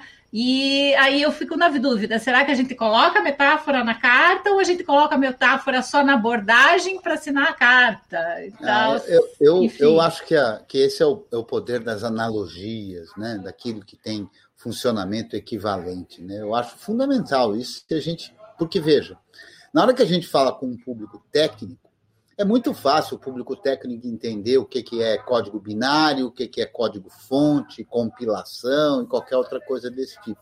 Para o público em geral, e aí entenda-se por público em geral, o servidor público, o administrador público, o deputado, o vereador, o prefeito, enfim, o senador, o deputado federal, estadual, é, é, é, muito óbvio isso. Eles não têm essa percepção, não conseguem entender isso. A coisa. É, é, porque, veja, já dizia, eu não me lembro quem foi quem disse isso, mas essa frase sempre me, me lembra que, dada a tecnologia suficiente, a mágica e a tecnologia são muito próximas. Então, software de, o computador em si, para as pessoas em geral, ele é um objeto mágico. Eles não têm a menor noção do que, que acontece ali dentro, né? para que tudo essa coisa fantástica que a gente faz no computador seja possível. Eu acho que é um caminho, sim, para atingir, uh, uh, não só atingir o político, mas mobilizar as pessoas. É essa compreensão. Que, é, é, que, é que eu acho também que tem uma coisa que é curiosa. Né? Eu, eu sou professor e sou um professor que, de certa maneira, tenta reproduzir o que eu aprendi no primário, na escola montessoriana. A beleza do, do entendimento. Né? E de que as coisas são todas muito fáceis. Elas só precisam de alguma dedicação e tudo mais. Né? Mas há muita gente que aproveita desse glamour, né? aproveita dessa obscurecência do conhecimento para obter poder, né? não só no software, mas em todas as outras áreas. Né? E eu acho que a gente tem que ir na contramão disso, né? a gente tem que tornar a coisa simples, acessível para todos e todas. Né? É, é, isso mesmo. É, o, o, Guilherme está tá levantando uma pergunta aqui. Eu acho, eu não sei se é para Lívia ou para Fabis ou até para o Corinto, talvez seja uma, uma boa pergunta. Quando se fala nesse movimento dessa carta de compromisso uh, e até do software público, uh, será que envolve também o direito de saber como o Estado processa os dados? Ou seja, é, numa outra esfera, a gente não está falando de código, de software, mas do, do, dos dados processados em si né, essa transparência entra nesse movimento ou é um outro movimento é, é, ou talvez até o movimento intermediário pelo que eu fiquei sabendo né, que, que a, a, a, em princípio levaria a carta à apreciação dos políticos como é que fica? Eu vou, eu vou reproduzir aqui a pergunta do, do, do, Guilherme novamente. Para onde a gente vai quando as coisas do Estado ficam opacas?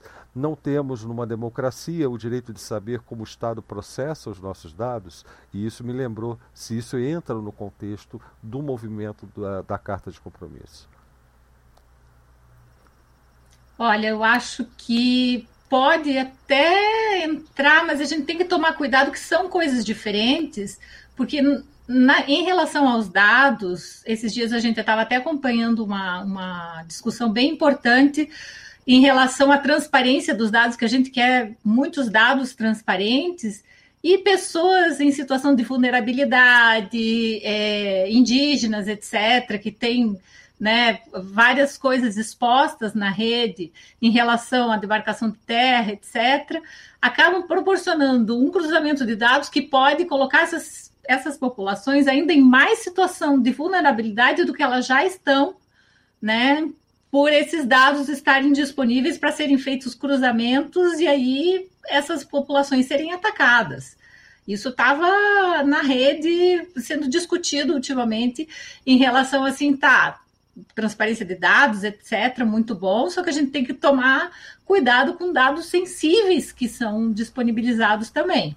Né? A gente Eu acho que a que questão, um... Olivia, o, o, desculpe, Fábio, é, é, é, mais como esses dados são processados, o que é feito com eles, do que a transparência em si. Eu, eu por exemplo, não quero a minha vida transparente para o Brasil inteiro. Eu quero uhum. saber o que, que esses meus dados, que inevitavelmente são coletados, é, é, como eles estão sendo tratados, como eles estão sendo principalmente protegidos. Porque isso que você falou é, é fundamental. É, então, é, é, existe um movimento de dados abertos né, que fala sobre a transparência do governo. E aí existe dentro do, daquilo que é o nosso movimento do software livre, que é justamente essa parte que foi comentada pelo Guilherme, que é o processamento desses dados dentro do software, a maneira como eles são processados, né?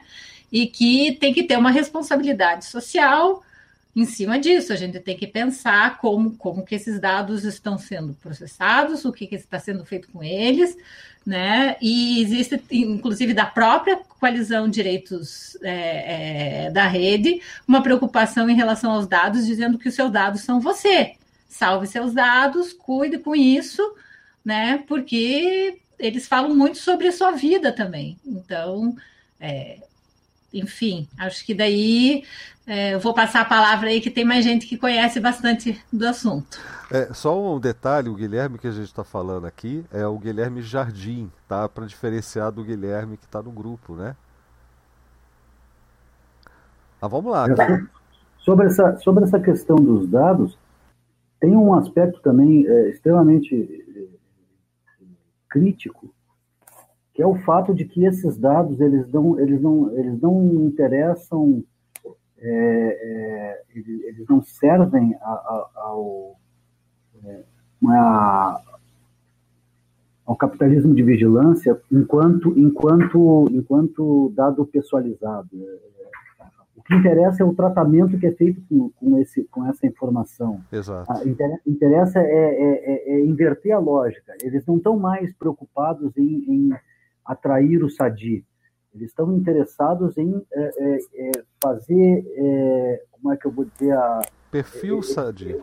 Eles querem inserir no, no, no, no, conjunto de informações que o sadi recebe um, um conjunto de coisas que engancha no desejo do sadi para fazer com que o sadi seja dominado por essas por essa trama por essa rede isso é isso é, é, é, isso é uma é uma é uma forma de dominação de altíssima sofisticação e que está sendo realizada hoje cotidianamente com cada um de nós e, e de nós todos em qualquer esfera. Tá? Quando tu faz o, quando tu tá quando tu faz uma consulta por algum objeto e cinco minutos depois, nem isso, tu recebe no teu celular um push que, que te mostra uma oferta daquele objeto, é, é disso que se trata.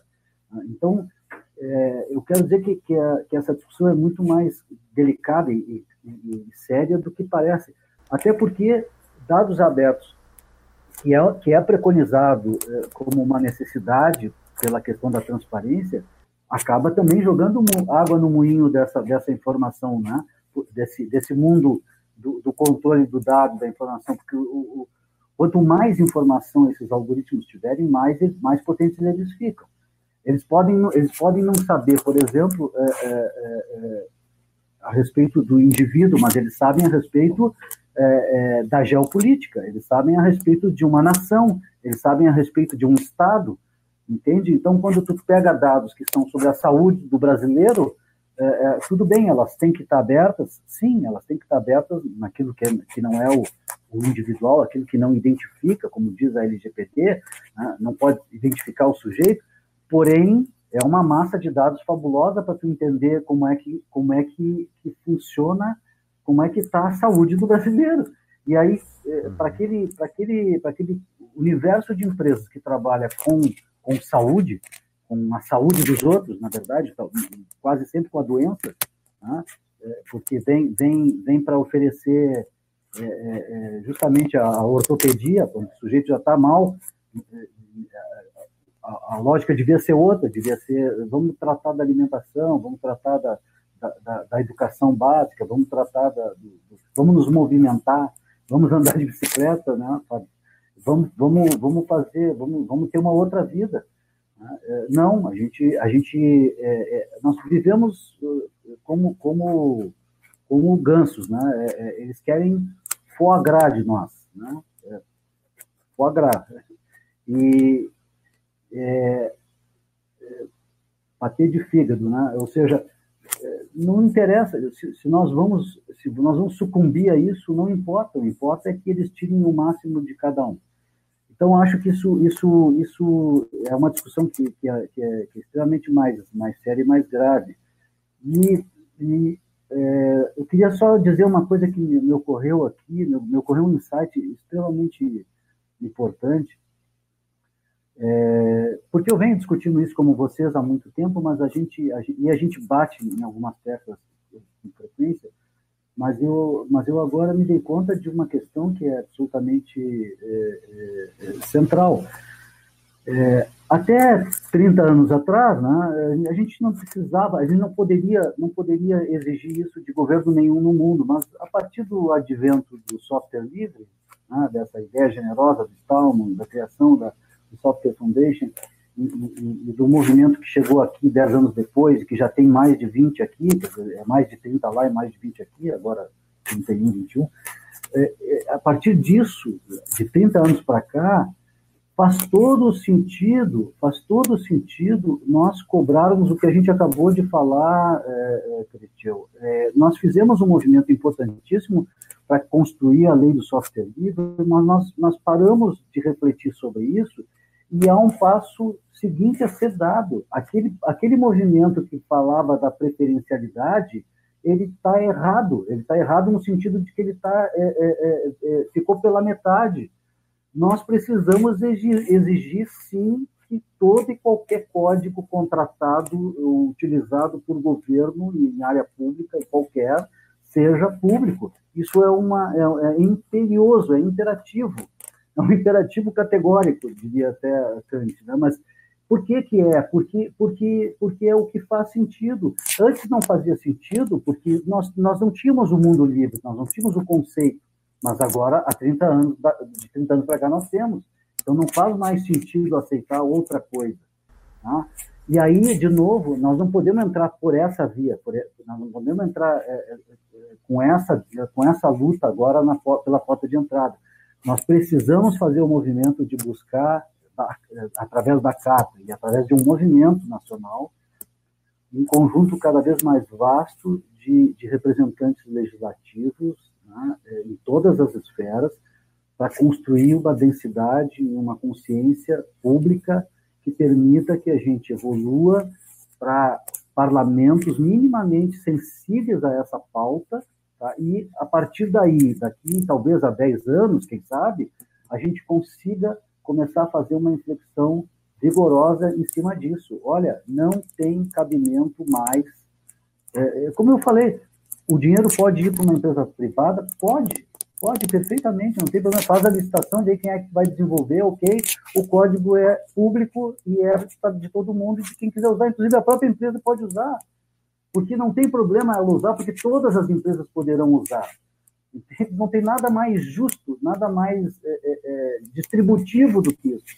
Então, nós precisamos fazer essa disputa sim, nós precisamos fazer a versão 2 agora da lei do software livre no Brasil, começou em Porto Alegre, foi a Curitiba, agora caiu em Curitiba, foi inclusive, recebeu uma, uma ação direta de inconstitucionalidade do DEM na época, que depois virou TFL, e, e, ainda, apesar disso, foi aprovada, caiu a DI pela, pela, pelo Supremo Tribunal Federal. Entendeu que estava correto o raciocínio. Então, ela tem um valor de verdade nacional. Então, só que ela não não não não não, não, se, não vingou em mais lugar nenhum, porque nós não temos é, exatamente isso que a gente está tentando aqui, que é, é um conjunto é, mínimo e suficiente de, de soldados né, legislativos consciência, clareza política da importância disso, estratégica disso, para a sociedade, para o Brasil, para todo mundo. Ô, Sadi, eu me lembro. E para o mundo, inclusive. E para o mundo, inclusive. Né? Eu me lembro muito de, de eu não sei se, se o Corinthians teve que sair ou não, mas eu me lembro muito de várias das apresentações em que ele falou sobre maravilha. Então ele pode falar melhor do que isso, que é o poder que o poder público tem de interferir, de influenciar o mercado, porque o poder público é um, um grande é, é, player, como a turma fala, né? é um grande envolvido, quer dizer, tem muito dinheiro público envolvido nisso, e o poder público tem a capacidade de definir, como faz como isso faz em tantas, outras, áreas, áreas, qual é, qual que é, é, é o modo o que modo ele deseja. deseja Muta, por favor, para a gente, Sadi. Isso, obrigado. Eu só ia comentar que o poder público, é, é, em, média, é o terceiro maior consumidor é, de infraestrutura e de software em qualquer país. É, além disso, nós não podemos esquecer das universidades, que com o dinheiro público também produzem tecnologia, além de outras formas de conhecimento, né? e que é, é, tudo para mim tá, está nessa, nesse mesmo contexto. Eu só queria voltar um pouco para o projeto, é, é, primeiro perguntando para talvez aí pro, no caso seja o próprio Corinto, é, algo que o N. Eber perguntou lá no Odyssey, né?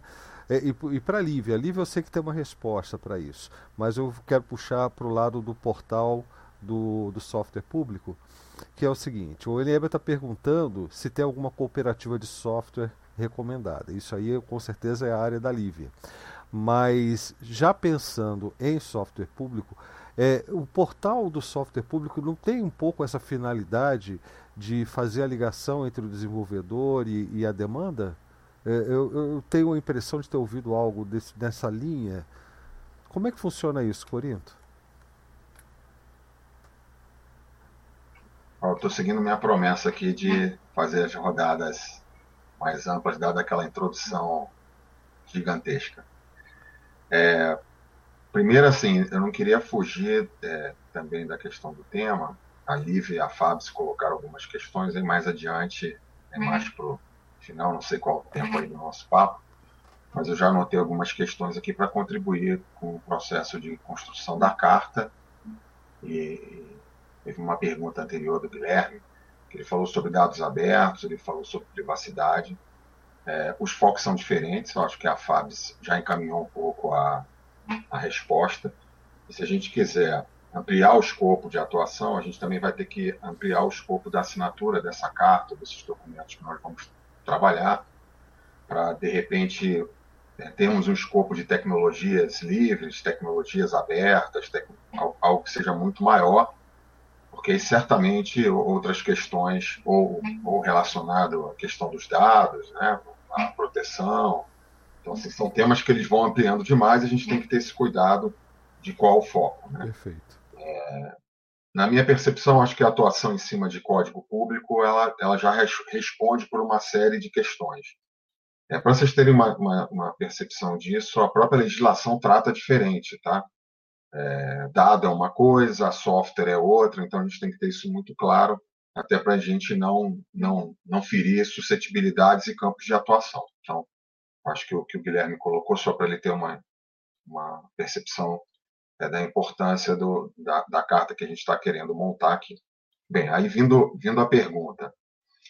É, é, é lógico que quando o, o, conceito do software público foi desenvolvido, o, o, bombardeio naquela época ele não foi muito grande, mas é, ele aconteceu porque uma das discussões que se fazia já existe o software livre e vocês trouxeram esse conceito e esse conceito gera muita confusão. É, eu nunca deixei de concordar com isso, quero deixar isso muito claro. Eu acho que, que gera confusão. Eu acho que é um tema que até muitos amigos meus e muitas pessoas que já trabalharam comigo, é, volta e meia, quando eu fazia alguns comentários, é, eles até se sentiam, é, dado que já tinha passado né, o tempo do, do projeto, assim, incomodados, é, mas você ainda bate nessa tecla, você ainda acha que. Eu até entendo, né, porque já que a gente tem um conceito que é tão solidificado e é tão amplo, porque certamente o, o trabalho que foi feito em cima do software livre, ele é, ele é sedimentado, eu acho que é muito maduro. Às vezes eu me sinto mal de ter que falar das quatro liberdades. Eu fico pensando, gente, eu vou estudar isso lá em, no início de tudo, né, com César Brode, com, com César Taurion, com o Caselli, do, do, professor da Unicamp. Então, assim, de repente você tem que continuar falando, né, sobre isso, isso dá uma certa angústia conforme o tempo vai, conforme o tempo vai passando. Mas um dos elementos-chave do modelo que a gente foi construindo era o papel da demanda. Por isso que, por exemplo, o ambiente que foi construído ele trabalha com soluções que estão prontas, porque é o elemento-chave econômico que está por trás da engrenagem, né, que faz com que isso gire. Para vocês terem uma ideia, enquanto a gente estava conversando aqui, eu fui consultando várias coisas, até por isso que eu deixei a tela, eu, eu escutando e consultando.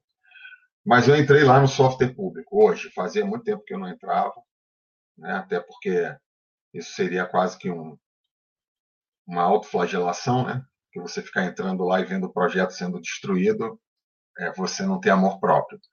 Mas algumas informações estão lá disponíveis. Para vocês terem uma ideia, o E-Cidade, que é uma das soluções que tem mais visita e mais download, mesmo com tudo não acontecendo, então olha, olha, olha o poder do conceito público.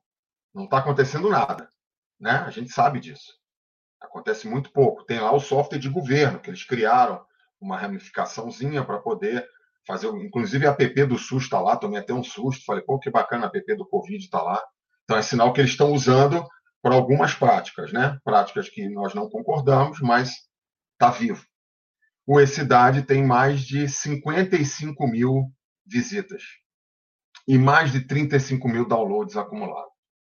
Então, vocês imaginem o potencial, aqui tem várias pessoas que são de comunidade, né, que a gente está conversando, que estão acompanhando, e sabem como é dificílimo você já ultrapassar o número do, do, do milhar. Então, só essa solução lá com vida própria, praticamente. O Educar, que a gente estava comentando aqui, não tem a metade do, do, do E-Cidade. Por que, que o E-Cidade tem tanta procura? Porque na ciência, se a gente for estudar essa parte que é muito dedicada para o software, do, do, no olhar utilitarista dele, né? que é até complexo a gente falar disso, uma coisa que é uma ferramenta, mas ao mesmo tempo ela é, ela é moldada por conhecimento, ela é abstrata. Mas o grande elemento impulsionador de software é a demanda. Você pode desenvolver o melhor software do mundo. Se ninguém se interessar, seu software vai continuar sendo o melhor software do mundo, que ninguém usa, que ninguém conhece, que não serve para nada. Então, essa, essa percepção que nós tivemos do modelo de engrenagem é que ocasionou o sucesso do resultado do trabalho. A gente não olhou único e exclusivamente o software do ponto de vista da ciência, da, da licença, o software do ponto de vista é, é, do demandante, do ofertante, não. A gente já trabalha esse conceito de ecossistema, gente, há mais de 15 anos. Tem conceitos que a gente está usando aqui no Brasil que o mundo não usava. Quero ser muito claro quanto a isso. Assim.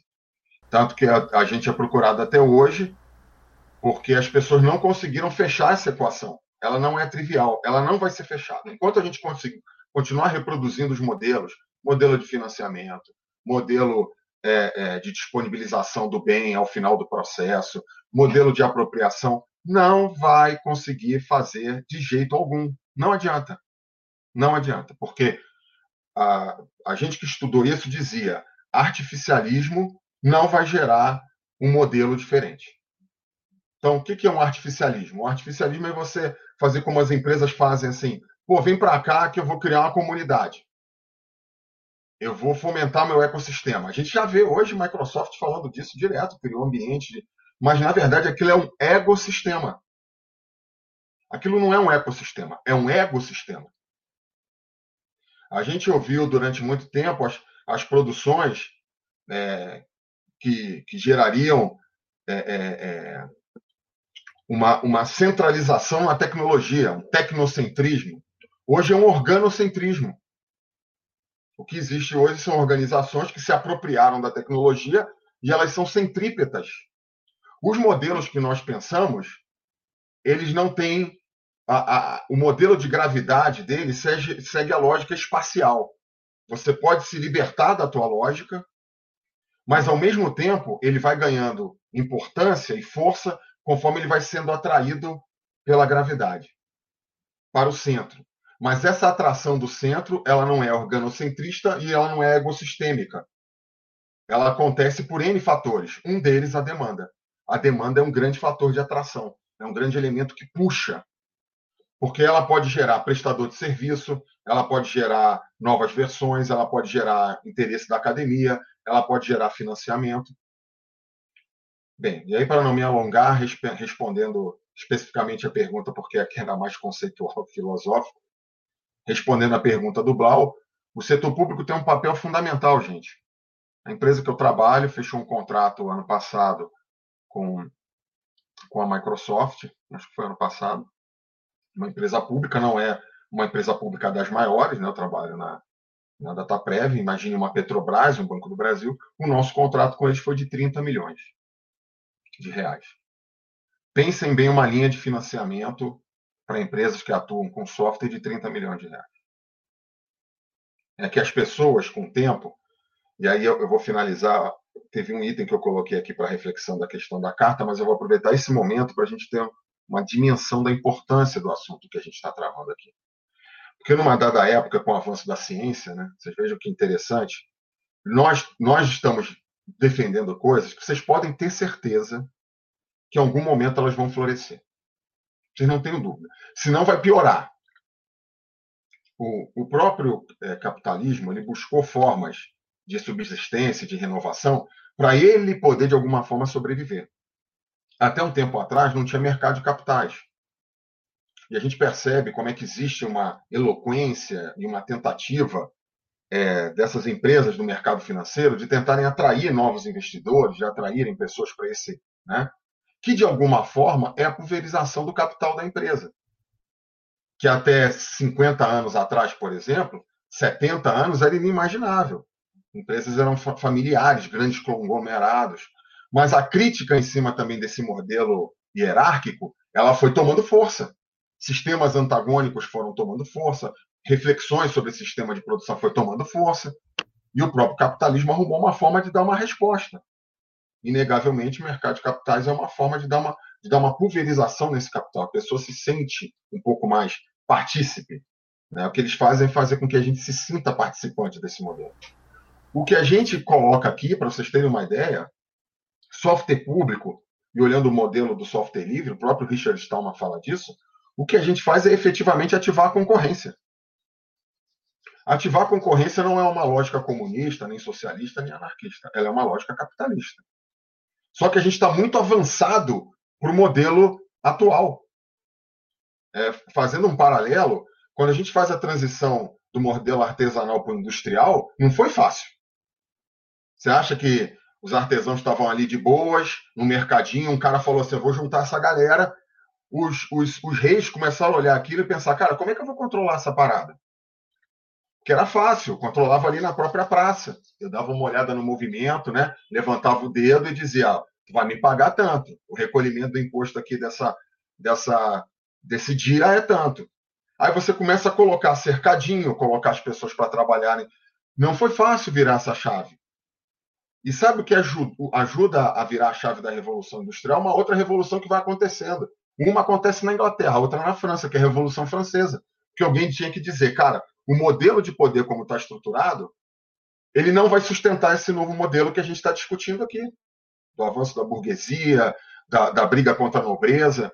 Nós estamos vivendo uma fase que a gente olha esse modelo e a gente já sabe, todo mundo que está aqui já sabe, está esgotado. Está esgotado, gente. Esse modelo, eu não estou dizendo que é uma. Eu, eu, não sou daqueles ufanoides, né? Loucos, o capitalismo está em crise, que eu acho. Eu sempre achei isso uma tremenda idiotice, porque eu escuto há 50 anos e o bicho nessa crise não termina. Né? Então, eu não, eu não me movo por essa realidade. É claro que tem crises, é claro que tem momentos de, Mas eu vou ser muito específico. O que a gente defende aqui, em algum momento ele vai ter que acontecer.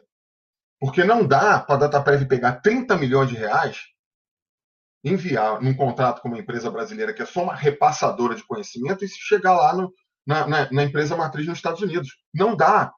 Esse modelo não é sustentável mais. As pessoas em algum momento vão falar, cara, está tudo muito errado. Só que essa viragem de virada de chave não vai ser fácil. E aí eu, eu coloco esse primeiro item aqui. Porque eu falei da Revolução Industrial, da francesa, e elas têm uma, uma relação umbilical com o avanço da ciência. O avanço da ciência alimenta um, um conjunto de é, tecnocracias que vão se desdobrando, né? porque a ciência é aquele elemento máximo, mas ele vai sendo alimentado por estamentos menores. E o tecnicismo faz parte disso. Nós fazemos parte, nós somos os técnicos. Nós somos o resultado desse avanço da ciência. Mas sabe o que a gente virou com o tempo? Nós, com o tempo, viramos inimigo da política. E eu cansei de, quando tive a oportunidade, inclusive na maioria dos eventos, puxar um pouquinho a orelha dos nossos grandes desenvolvedores, grandes técnicos e programadores, e falar para eles assim, cara, vai, vai chegar um momento que a gente vai sentir falta dessa discussão da política. Vocês vão perceber naturalmente. Eu acho que a pandemia deixou isso muito claro. Esse momento que a sociedade acabou falando, cara, por que, que a gente está agradecendo ao SUS? O SUS é investimento público. O SUS montou uma estrutura que nenhum país, mesmo com todas as atrapalhadas que nós tivemos, que foram inúmeras, a gente consegue ser rápido. Mas a gente é rápido porque nós temos uma estrutura preparada para isso. Então, quando a gente falar da nossa cartinha, o SUS é um bom paralelo. Porque as pessoas passaram a entender qual é a dimensão da saúde pública. Qual a importância de ter uma estrutura de saúde pública bem montada no Brasil. Para onde vai esse recurso público? Então, esse caminho da criminalização, que inclusive algumas lideranças, de novo, começaram a falar sobre isso, porque você criminaliza aquele ator que é técnico, que é o seu caso aqui, a Fabs, a Lívia, o Blau, vocês dedicam um tempo de vocês que é um tempo que extrapola a atuação técnica de vocês. Vocês são atores políticos, vocês são agentes políticos, vocês são agentes de transformação. E as pessoas começaram a confundir isso com, não, mas isso é política partidária. Não, eles pegaram essa política com P maiúsculo, que é que nos move, porque nós somos da polis, né, que é da onde vem esse termo, e, e fizeram de propósito uma extrema confusão com a sociedade. Vocês sabem por quê? Porque vários modelos que estavam surgindo em cima da estrutura da internet, eu participei de um papo com o Sadir, ele ouviu falar isso, falei, isso parece ter sido proposital, esse movimento de extrema direita, essa, essa forçada de barra para um atraso é, atávico, né? Porque isso é um atraso total, gente. Vamos parar para pensar?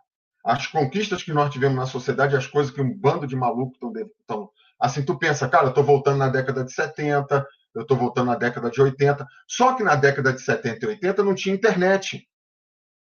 Então, quando chega a internet nessa misturança, eles percebem que eles podiam se apropriar disso para criar uma baita confusão na sociedade, porque essa sociedade que somos nós, esse grupo que está percebendo que a chave pode ser virada, veja, não estou falando de chave para nenhum outro tipo de sistema, não, estou falando dentro do próprio capitalismo. A mudança do artesanato para estruturas manufatureiras foi dentro do próprio sistema. E nós estamos transformando uma parte dessa estrutura dentro do próprio sistema. Mas eles não querem. Mas não pode ser do jeito que a gente quer. Então ela tem que sendo moldada. Só que a parte artificial, as armadilhas, não vão funcionar. Não adianta. Assim, não tem meio livre. Eu, eu, eu, lembro das brincadeiras que a gente fazia 20 anos atrás, assim, é como se alguém chegasse, um menino e a menina, e falasse assim, não, eu sou meio virgem. Ou ligeiramente, Ou grávida. ligeiramente grávida. Eu, sou, eu, eu, estou ligeiramente grávida. Gente, na boa, não, não, não, não, essa equação não vai fechar, porque é, uma, é um outro modelo, é uma outra forma de atuação. Então, finalizando essa parte do elemento da criminalização, que eu, que eu queria compor na questão da carta, eu acho que o desafio da gente que está conduzindo esse processo é tornar esse processo leve, tornar esse processo natural e tornar esse processo importante, a importância que ele merece. Porque é muito ruim quando a gente começa a trazer esse tipo de pauta e as pessoas olham para ela de forma lateral, em especial sem valorizar as pessoas que estão envolvidas com isso. Eu acho que o mais importante, por isso que eu comecei parabenizando a iniciativa de vocês, porque quando vocês se colocam no jogo, vocês estão fazendo um pouquinho dessa roda girar novamente. E vocês vão ser as pessoas, porque a gente que já é engajado, assim, se você me falar, Corinto, nós vamos escrever uma carta para todos os candidatos, que eu vou falar para você? Beleza. Corinto, precisa sensibilizar todos os. Beleza. Galera, nós temos que abrir um abaixo assinado aqui no Brasil também, como tem lá no Public Code, e trazer a galera para assinar. Beleza. Vocês vão contar comigo. Mas vocês têm um desafio muito maior. Não é contar com a gente. Porque a gente, independente desse movimento ABC está maior ou menor, nós vamos estar tá aí no jogo. Porque a gente já associa esses elementos. A gente sabe que não dá para fazer essa discussão de forma dissociada. Senão é um, é um purismo exagerado ou um anarquismo anacrônico. Então, o papel de vocês, que estão de frente, a gente está dentro, tá? Vocês somos nós. Mas é que nós, quando eu puxo um debate desse, é que eu estou comentando lá, a pessoa já, já vem. Eu escrevi, gente, eu escrevi um texto fazendo uma reflexão sobre economia de bem tangível, que é o conceito que está por trás de como nós construímos o modelo de software público. Deu um trabalho. Eu li o livro A História da Riqueza do Homem, Riqueza Revolucionária do Alvin Toffler, A Cauda Longa, e por aí vai. Aí escrevi um texto, publiquei em vários. Teve um cara que chegou lá, o comentário dele foi: só poderia ser de um filiado do partido tal. Esse é o comentário. Você imagina assim, eu olho para aquilo e penso: ei, aonde nós estamos? O cara não, não, não, veio conversar sobre economia. Isso é para vocês verem o processo de emburrecimento que foi preparado na nossa sociedade atualmente. A pessoa ela não debate a tua ideia. Mas ela quer te atacar. É pior ainda. É uma coisa que é muito mais doentia. Porque ela pode ficar calada. Ela pode dizer que não concorda, ela pode dizer que aquilo é utópico, ela pode dizer que aquilo é anarquista, que aquilo é comunista, que aquilo é socialista, mas não. Ele ataca a pessoa, ele ataca aquilo que ela defende. Ele usa de elementos que vão ser lidos por outros para dizer: você não pode falar sobre isso porque você é desse grupo. Então, o papel que vocês estão cumprindo é um papel muito importante para esse segmentozinho nosso, sabe? Para um bando de pessoas que chega ali e fala: ah, mas isso é política. Fala, meu filho, se a gente não brigar pela política, esses 30 milhões da DataPrev vão pelo ralo. Esses 300 milhões. Vocês sabem quanto movimenta o mercado de software, gente? Bilhões. Nós não estamos falando aqui de contratinho, que bom que aportar. Não, são bilhões. E o governo responde por mais de 40% no Brasil. Esse tripé que o, Sadi comentou, os tripés aqui que vocês comentaram, o Brasil ainda tem muita dependência do setor público e nós sabemos disso. Então, o governo ele compra o governo ele investe, o governo financia. Agora, vocês acham? Eu fui na FINEP quando eu estava no, no, ministério, cheguei lá para o cara da FINEP e falei assim: para de botar 100 milhões em software. Sabe o que eu pedi para ele? 10. Ele dá só 10% para Eles não colocaram. O governo era nosso, sabe por quê? Porque se eles botam 10 milhões no modelo que é completamente diferente, e ele dá certo, eles vão ter que explicar o que, que eles fazem com os outros 90 milhões. É disso que nós estamos falando. Não é brincadeira. E se a gente não tem um conjunto da sociedade que percebe essa engrenagem, que foi, são casos de vocês, vocês estão preocupadas. Nós temos que sensibilizar, temos que chegar para as pessoas e falar. Esse discurso tem que chegar nesses caras. Vocês já estão cumprindo um baita papel. A gente não sabe aonde vai dar, como vai chegar lá, mas eu me envolvi quando eu respondi ao Guilherme, que eu vi os nomes que estavam lá e falei: tem que ter uma galera diferente falando isso. Tem que ter uma galera que sensibilize os técnicos. Falar, cara, essa, essa briga é nossa. Essa briga é importante. Porque se você pensar do ponto de vista individual, aquela geração que nós preparamos há 15 anos atrás, gente, mais de 80% estão fora do Brasil. Eu fico feliz. Eu penso assim, cara, eu cumpri minha missão. Eu cumpri minha missão, porque eu também queria melhorar a vida das pessoas. Agora, o que, que nós fizemos para melhorar a vida do nosso país? O que, que nós fizemos para fazer diferente aqui no Brasil? Eu acho que esse é, que é o elemento que a gente tem que conseguir transformar num outro patamar. Vou, vou ficar de novo quietinho aqui, tá, é. gente? Vocês viram que eu respeitei eu queria, perguntar... eu queria perguntar. E aí tem uma parte da carta que eu queria falar mais ali no finalzinho. Então, prometo ficar então, em silêncio. Sobre isso que você sobre... falou, Corito, eu queria perguntar para Fábio como que o movimento está estruturado hoje ou não está ou pretende se estruturar? Porque eu não vejo como isso pode funcionar de forma dispersa, apenas uma conversa, apenas uma iniciativa de duas, três pessoas, um grupo de Telegram. É, como é que está tá, tá estruturado ou está é, qual é a proposta de estruturação disso? Porque é um trabalho permanente, não é só uma carta que a gente está fazendo agora. E eu já estou me incluindo nessa também. Então, a, a nossa busca pela coalizão é justamente para a gente aprender com eles como fazer isso de forma estruturada. Qual coalizão? Porque eu vejo a coalizão Direitos da Rede. Ah, ok. Né? Essa coalizão, eu vejo eles, eles, eles acabaram de completar cinco anos, né? A coalizão. É, é um conjunto de entidades, eles não são uma pessoa jurídica, né? Mas eles são estruturados coletivamente é, em torno de 47 entidades que é, defendem os direitos humanos na rede, na internet, né?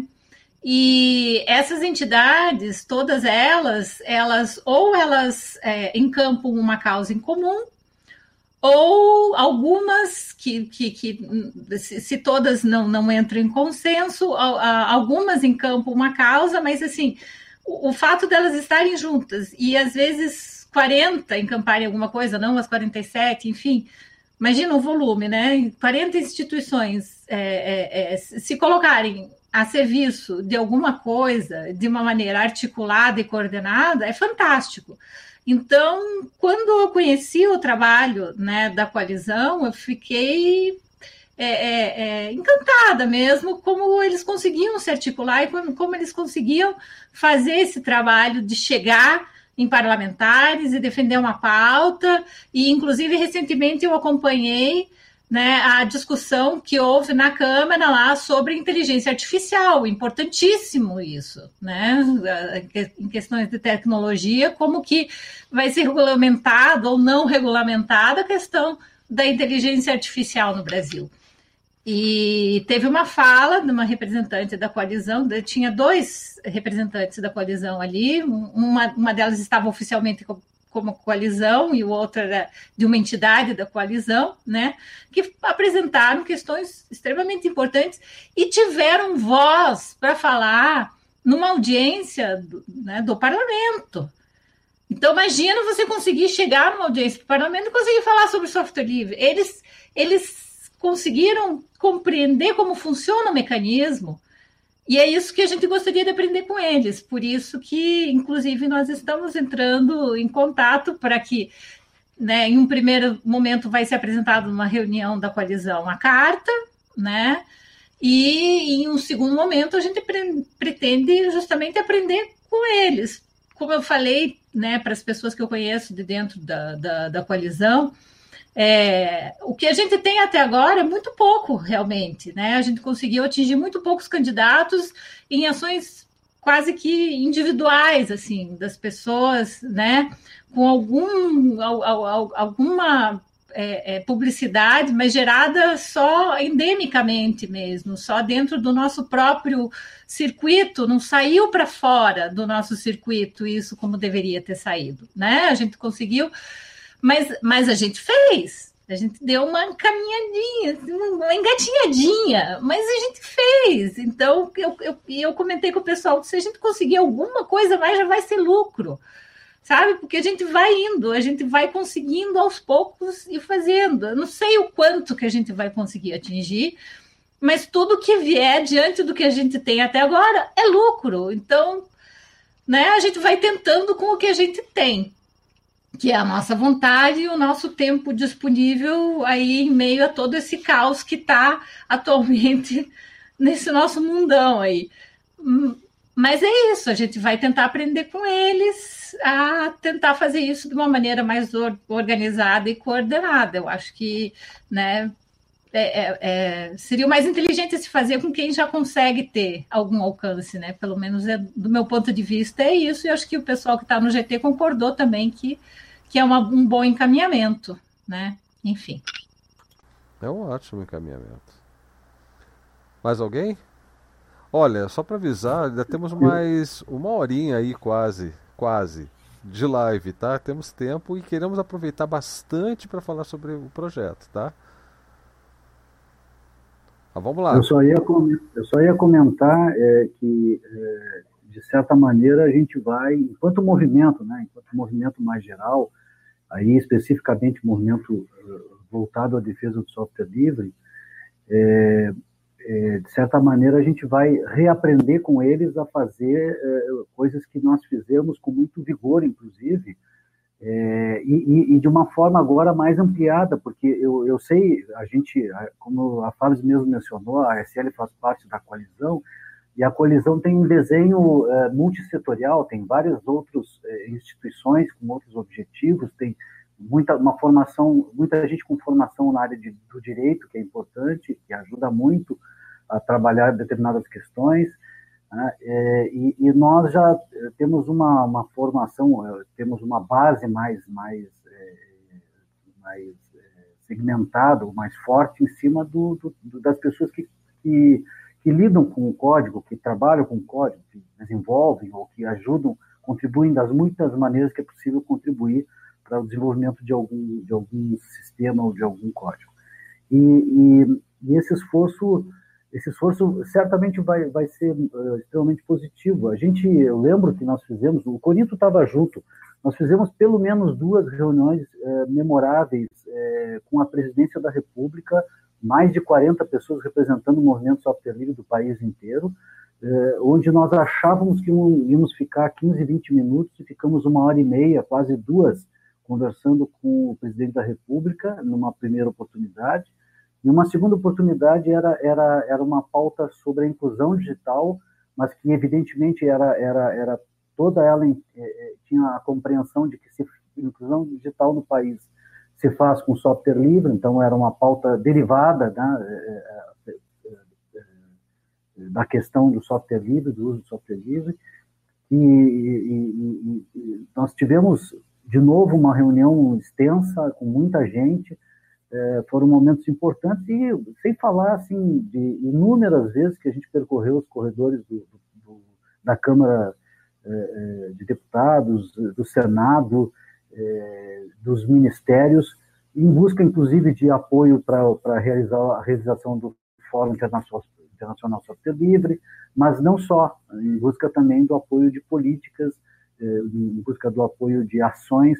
Nós antes, de, antes da queda da Dilma, nós estávamos na iminência de conseguir um recurso junto ao Ministério de Ciência e Tecnologia para a realização é, daquilo que eu, eu falava sempre, que a gente não podia fazer um, uma pesquisa é, para saber do software, a gente precisava fazer um inventário nacional, a gente precisava saber todo mundo que trabalha com software livre, o que que faz, o que que produz, onde estão as empresas de micro, pequeno, médio, grande porte, né? Qual é o endereço, qual é o contato, qual é o, o, inclusive, se possível, o volume de, de, financeiro que essa, que essa empresa gera. É, e nós estávamos a, a dois passos disso.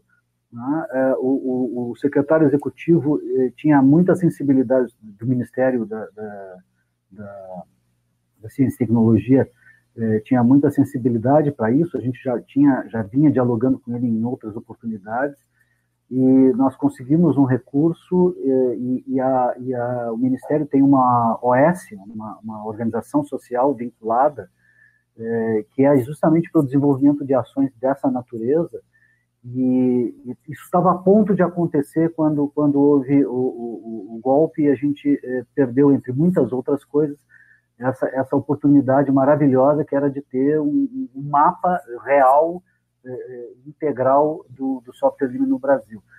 Mas eu, eu, eu, acho, eu, eu acho que é isso, a gente volta à luta sempre, sempre e sempre.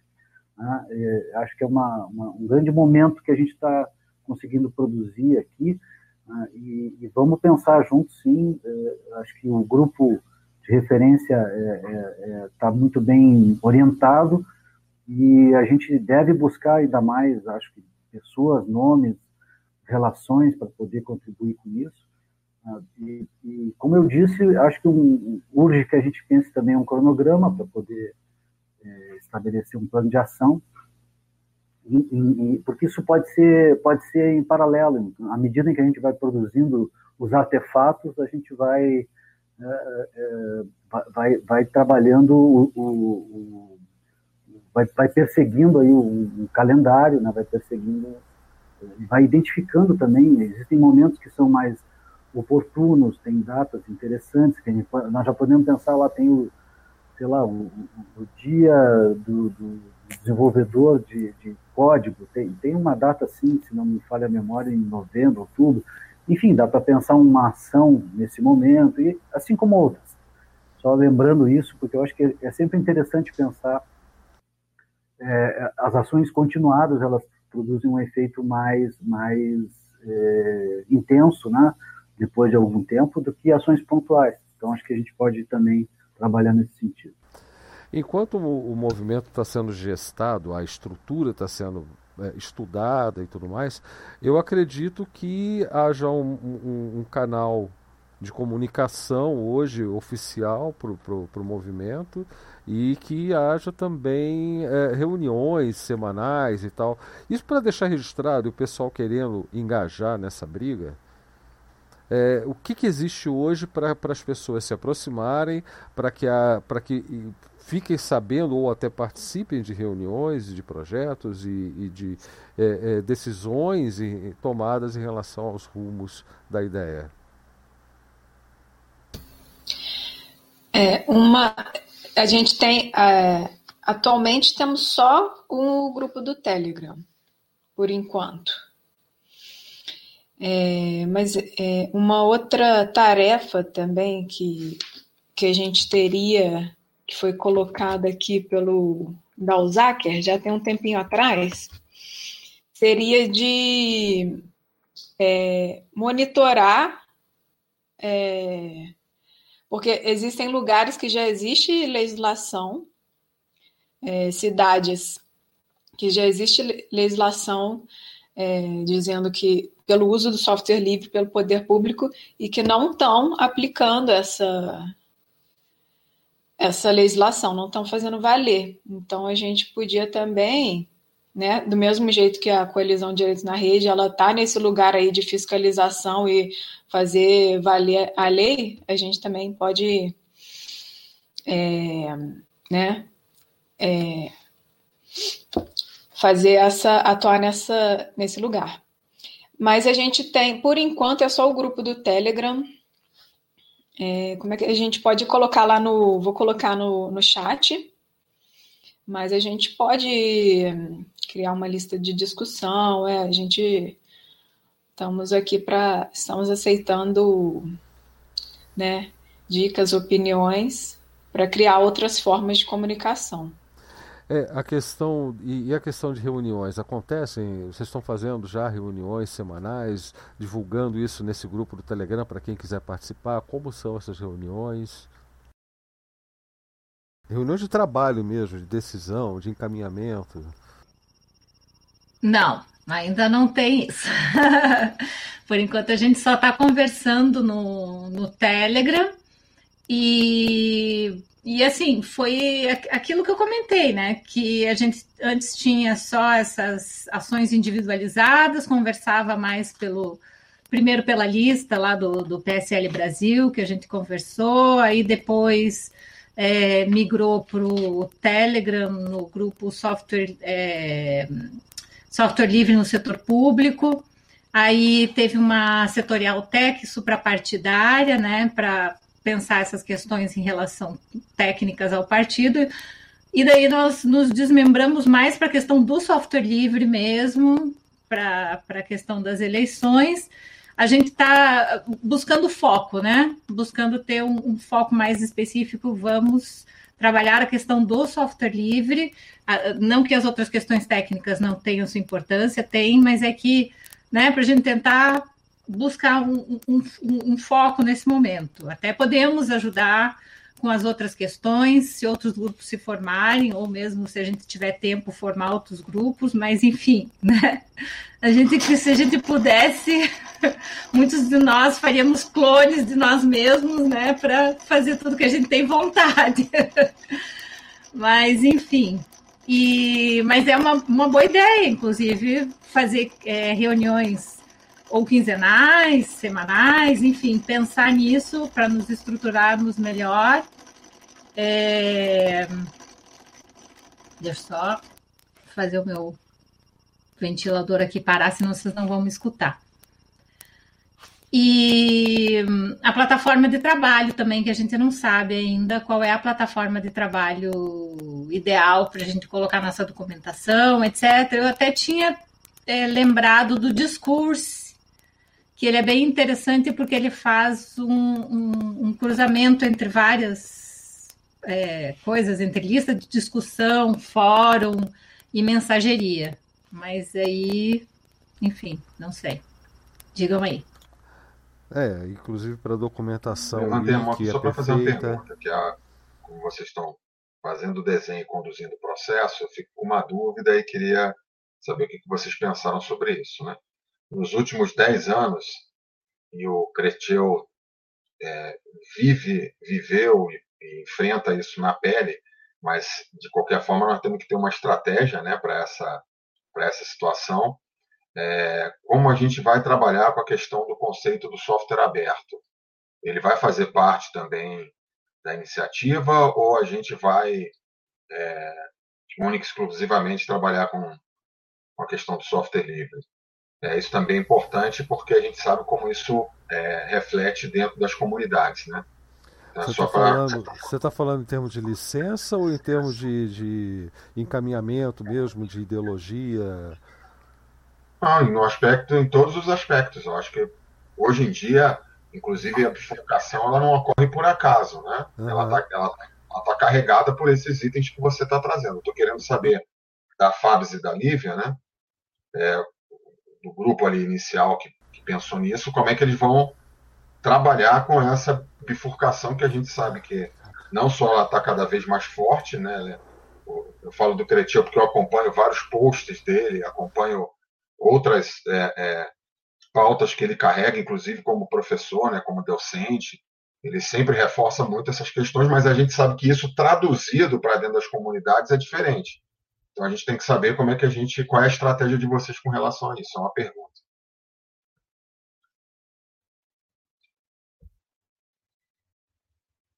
Ninguém?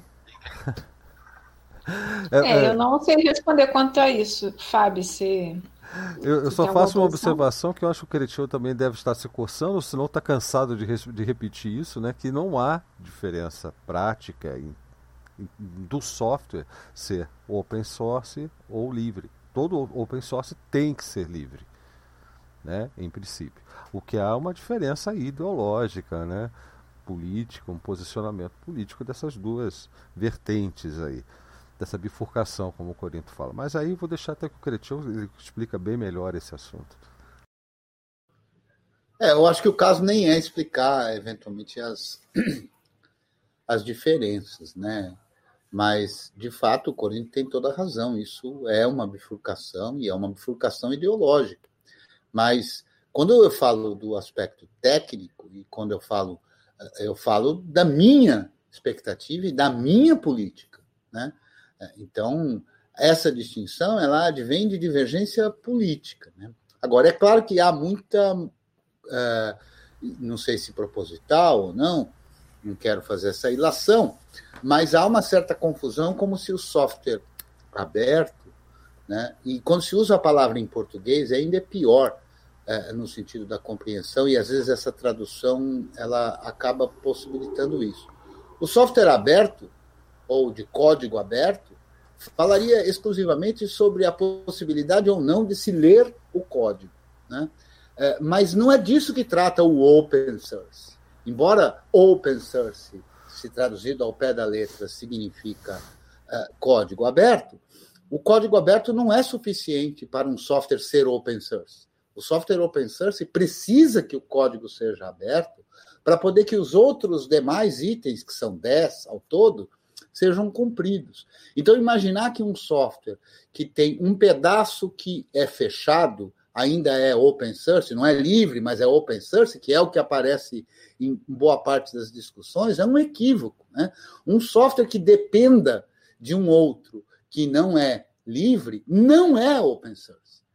Então, essa discussão, ela realmente é, é, é, é, é calorosa e tudo, mas eu acho que é muito importante nesse momento que a gente está falando de política, essas questões estarem, devem até ser mais abrangentes, a meu ver. Né? Quando se fala do software com que o código deve ser público, né?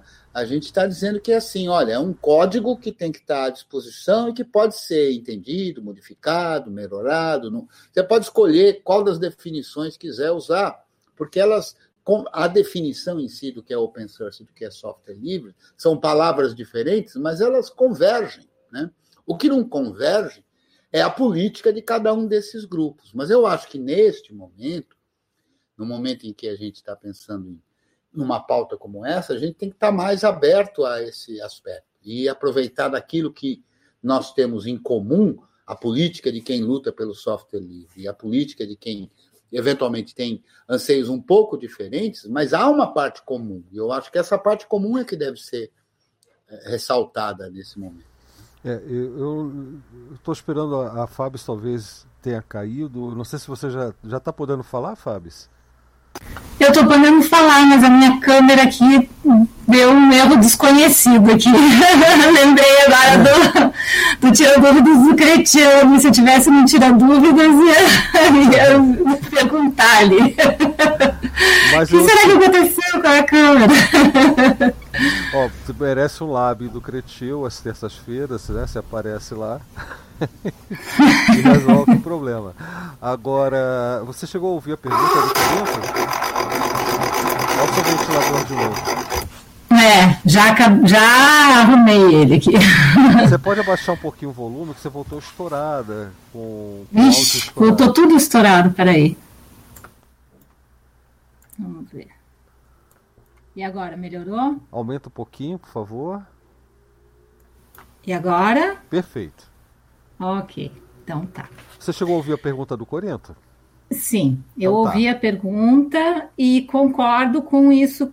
Nossa, faço minhas, inclusive as palavras do Cretil. A gente tem que focar naquilo que a gente tem em comum. Né? Porque acho que não, não tem muito segredo é, é, em relação a isso, porque se a gente não foca naquilo que a gente tem em comum, a gente não, não, não vai ter essa convergência e a gente vai acabar, inclusive, confundindo a cabeça de quem quer entender o que é software livre num primeiro momento, tentando explicar uma diferença de uma coisa que a pessoa nem sabe o que, que é. Você já vai começar pela diferença, eu não acho que é uma boa tática, né? Para que isso consiga ser entendido pelo grande público que ainda não teve acesso sequer a entender qualquer uma das duas vertentes, né? Então, se a gente consegue focar no que tem em comum, tá ótimo. Nossa. É, e por isso que eu acho que, que é importante conceituar, né, tanto na redação da carta quanto para divulgação, da própria, do próprio, próprio termo escolhido, software público. O público, é, nesse caso, ele merece uma conceituação toda própria, que pode ser entendida pelo, pelo viés do software livre ou pelo viés do, da iniciativa open source, mas ela tem uma conceituação própria. Que o código seja aberto, mas que ele também, o software público, seja dotado de algumas outras garantias ou, ou preveja algumas garantias para que ele possa ser estudado, possa ser, é, é, é possam ser criadas versões derivadas, possa ser utilizada para qualquer finalidade ali dentro do escopo público, né? Dentro daquilo que está falando, é um patrimônio que está sendo adquirido. Então, eu acho que é uma conceituação toda própria. Aliás, eu apontei ali, estou cobrindo a live com uma janelinha, mas enfim. É, é, é, o que, que vocês acham? É, eu, eu, eu, eu, não vou, eu não vou aqui ser responsável por reabrir uma celeuma é, que já está bem pacificada. É, eu diria assim que é, concordo, concordo com grau, gênero e número com as colocações que foram trazidas aqui. Eu, eu particularmente, pessoalmente, desde o princípio, eu brinco e digo que o open source é o primo irmão do software livre. Tá? O primo irmão não é, não é o sujeito, é, é outro sujeito, mas é primo irmão, tem uma relação de parentesco, de identidade, né, de familiaridade, etc. E acho que isso é muito melhor do que ser uh, o oposto, do que, do que ser um, uma, uma, ideia uh, absolutamente, uh, diametralmente oposta. Então, é, é, é, mais fácil trabalhar com, com esse universo pela, pela identidade. E também concordo que não é um momento agora, na largada, de, de, de fazer é, disso um, um, cavalo de batalha.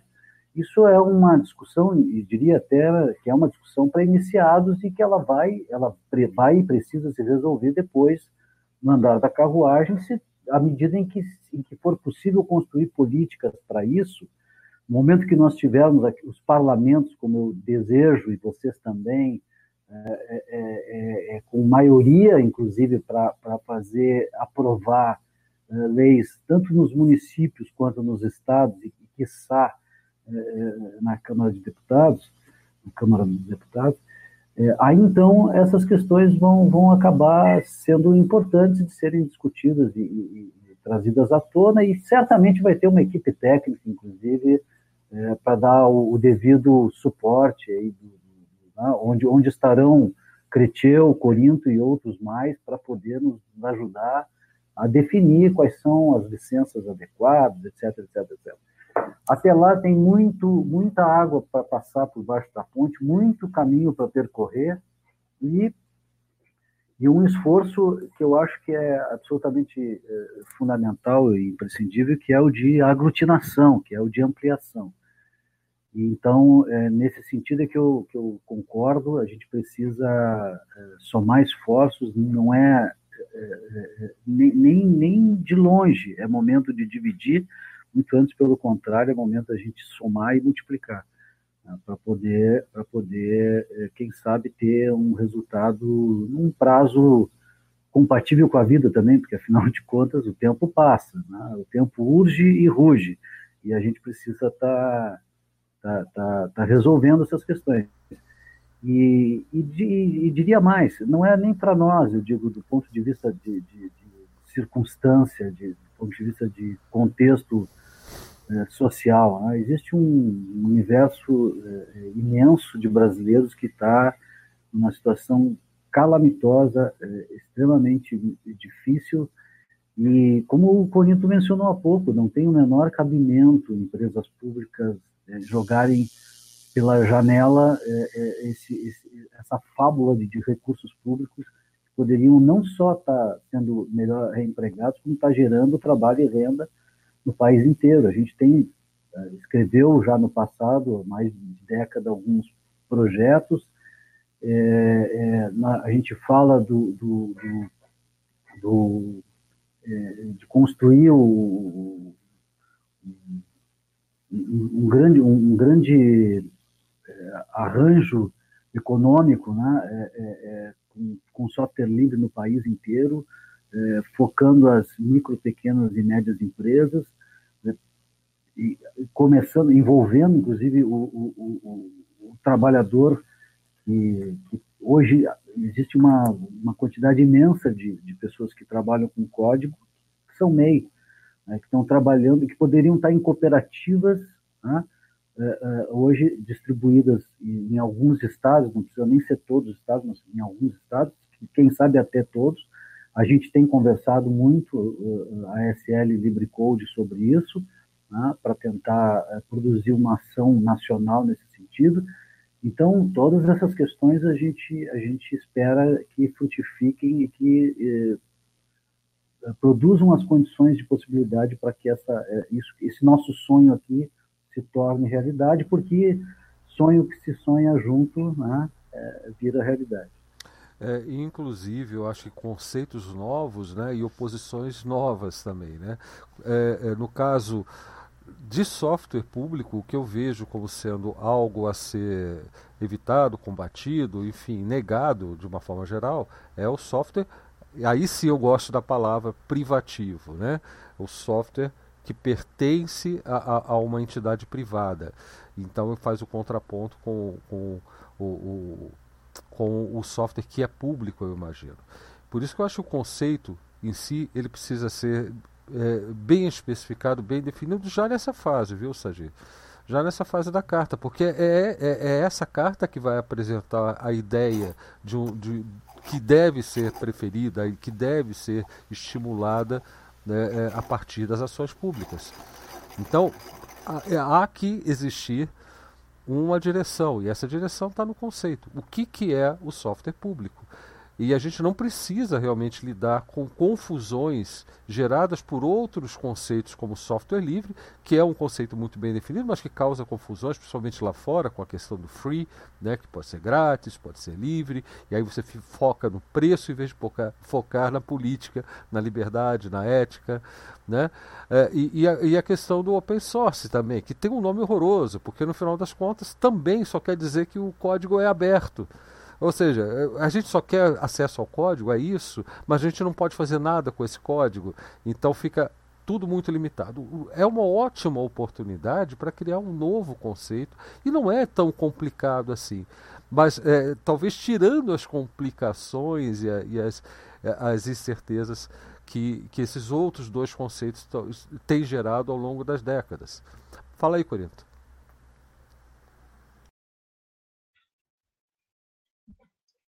Corinto? Eu levantei a mão, eu levantei a mão aqui. Ô, Corinto, ah. deixa, eu, deixa eu te interromper.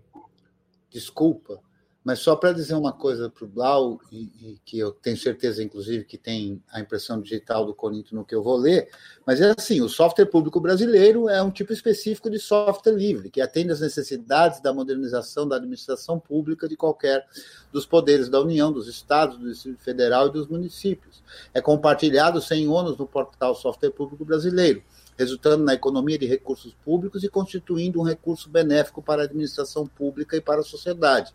O que rege o software público brasileiro atualmente é a portaria número 46, de 28 de setembro de 2016, Aí. que dispõe sobre os procedimentos para o desenvolvimento. Ou seja, está muito bem é, definido ali, né?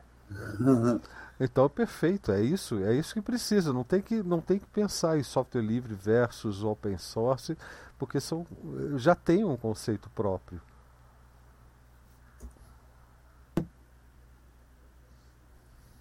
É, eu me inscrevi aqui pelo seguinte, eu sei que a gente fica é, sempre lisonjeado, né, quando o Creativo faz uma leitura dessa e vê que a coisa, depois de 20 anos, está aí, né? Foi o que eu comentei. Ainda tiveram que fazer uma resolução em 2016 para poder mudar o conceito em algumas partes aí, com essa questão do, do software de governo.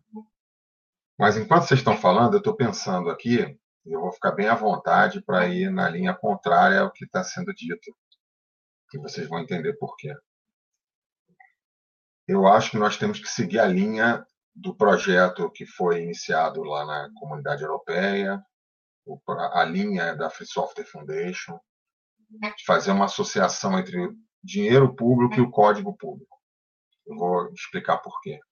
E, ao mesmo tempo, abandonar um pouco dessa felicidade, porque o Blau é um entusiasta aí do. Ainda mais depois que a gente conversou aqui nesse próprio programa, que ele viu a dimensão que é o software público, né? Muita gente não tem nem ideia de onde a gente chegou, mas é, aí por isso mesmo eu me sinto mais à vontade de a gente tem que montar uma estratégia que ela seja vitoriosa.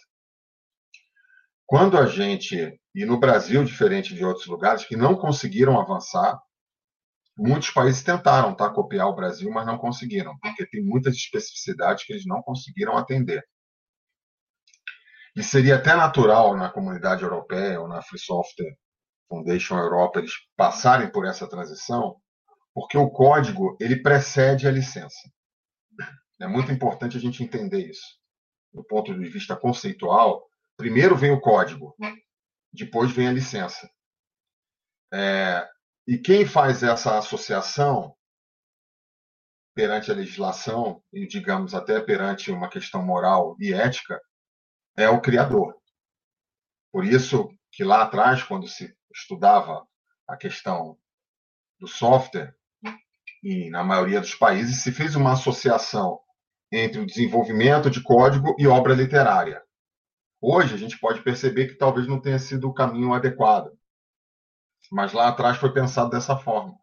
Tanto que por isso, no Brasil e em vários países, ele faz parte do rol da legislação dedicada às obras literárias. O software, em específico, tem uma legislação é, exclusivista, porque ele cria uma relação entre aquele que cria a obra e aquele que usufrui da obra, que é a chamada lei do software, que ela existe justamente por conta do contrato de licença. É a licença que traz o elemento diferencial entre o universo das demais obras literárias e o software. Então, como o código vem primeiro, quando você começa a fazer a tipificação no desdobramento, o software aberto, software livre e o modelo que a gente está conversando aqui do software público, eles têm as suas caracterizações muito específicas. Mas antes dele vem o código. Então, quando você diz que o código vai ser público, ele vai estar preparado para se adequar a qualquer uma dessas licenças, a livre, a aberta e a pública, por exemplo. Porque isso vai ser um desdobramento. É claro que aí a alçada é, de cada política pública implementada por aquele governo é que vai fazer com que essa definição ela seja desdobrada. Qual que eu acho a vantagem? E aí, Blau e Cretil, que, que assim como eu, né, eu também acho que a gente avançou muito, eu não tenho dúvida disso, eu acho que até onde a gente chegou, porque a gente conseguiu perceber essa questão de ecossistema, de bem intangível, das armadilhas né, que existem com marca, com, com domínio. Tem tantas outras armadilhas que aconteceram em torno desse ecossistema de produção, porque a nossa tarefa foi tornar, assim, para vocês entenderem muito claramente do ponto de vista conceitual, é, não há economia de bem intangível com qualquer artificialismo. Então, a licença pode ser um artificialismo, a marca pode ser um artificialismo, o domínio. Isso daria uma discussão bem profunda, mas é para demonstrar o grau de maturidade que a gente chegou, que a gente tentou deixar essa cadeia de produção o mais livre, né? pegando o conceito do livre ou aberta, aí são conceitos muito amplos, mas o correto seria o mais universal possível, que ela fosse completamente universal. Por que, que eu acho melhor esse caminho do código? Primeiro, qual é a primeira vantagem? A gente já faz um link com o que está acontecendo nos outros lugares, e certamente as pessoas que se envolveram, no primeiro lugar, com essa temática aqui, eles trazem um pouco do que está sendo feito já, já está sendo projetado lá fora. Esse link ele é importante para constar na nossa comunicação, tanto na carta, quando a gente for apresentar esse movimento para as pessoas, porque isso já dá uma sensação de pertencimento. Eu mesmo sendo contrário a esse, inclusive escrevi um artigo uma vez dizendo que para ser easy tem que ser que para ser fácil tem que ser easy, né? Senão não é fácil. Falando sobre uma transição que aconteceu agora com essa questão das apps. Antigamente a gente falava sobre isso, mas a gente falava que tem que ser fácil. Aí quando começaram a dizer que é easy, todo mundo entendeu que é importante ser fácil. Então, claro que, embora eu tenha essa preocupação, eu também acho que fazer essa cola de que existe uma coisa acontecendo lá fora e que a gente está caminhando junto com essa percepção, ela é importante. Segundo, quando a gente adota o conceito do código público, isso também evita essa transição entre modelos. É claro que dizer que o nosso modelo foi um modelo que foi bem longe é interessante, mas isso também pode gerar alguns problemas, porque o atual governo, por exemplo, mantém lá o portal e ele sabe quando foi criado. E ele vem num movimento de. Então, assim, eu não acho que seria um movimento de defesa do modelo que seria o, o, ponto central, sendo bem sincero. Embora eu ache que tenha que haver um movimento, concorde, acho que a sociedade tem que se mobilizar, porque afinal de contas a gente trouxe um benefício gigante. Mas eu, eu, eu acho que segmentaria demais.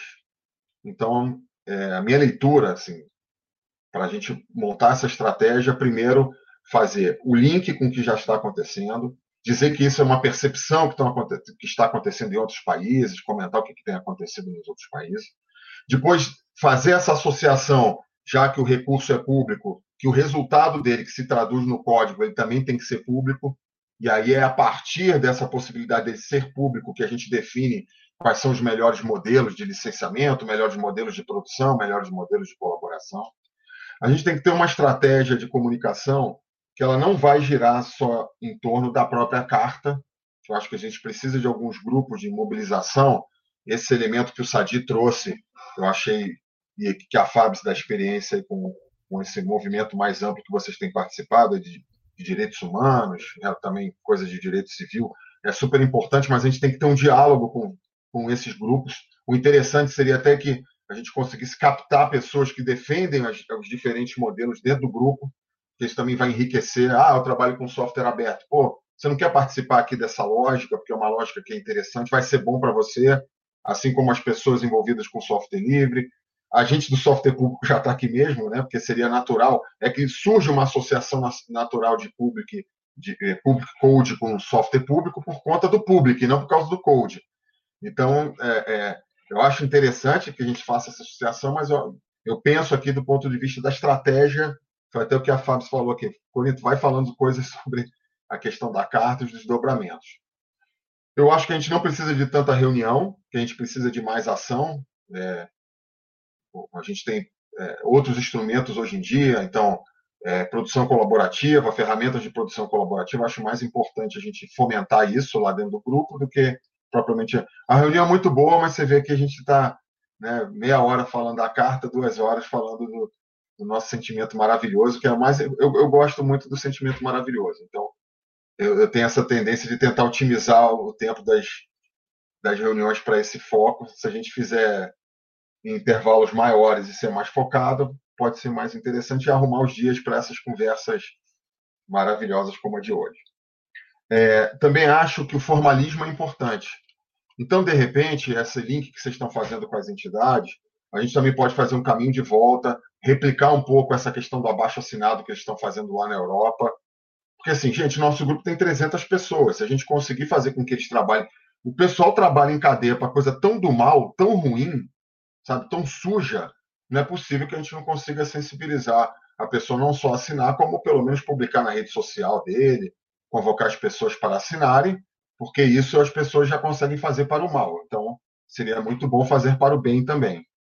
Não estou dizendo que são os 300 lá do nosso grupo, tá, gente? Porque nós, eu acho que ali, de repente, esse percentual vem até para um lado. Eu não estou querendo aqui ser maniqueísta, mas vocês entenderam bem a lógica, né? Tem gente que consegue chegar lá e disseminar uma fake news, mas não consegue disseminar uma coisa importante. Justamente por causa daquela questão conceitual que eu falei lá em cima da criminalização. A pessoa acha que fazer isso é perda de tempo, não é valorizado, etc.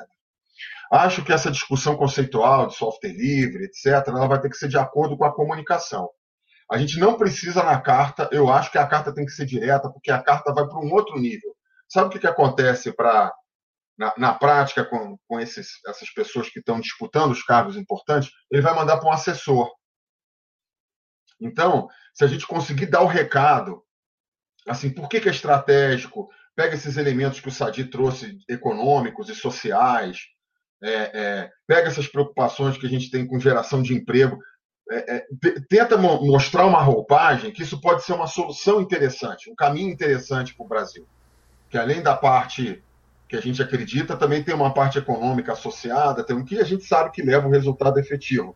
Porque na prática, quando a gente fizer o encaminhamento, isso vai passar por alguém que entende minimamente do assunto. Então, eu acho melhor a gente trabalhar os conceitos macro, e aí, quando a gente fizer comunicações que sejam mais específicas, por exemplo, se a gente entrar nessa linha do abaixo assinado e da mobilização é, social, mobilização em rede, a gente vai trabalhar com comunicados mais específicos, para chegar a públicos que não conhecem tanto do tema. Então, pessoal que anda de bicicleta lá com a FABS vai ter que receber uma mensagem que eles consigam juntar uma, uma coisa com a outra. Né? Então, eu acho que no, no, nos, nas comunicações específicas a gente trata disso.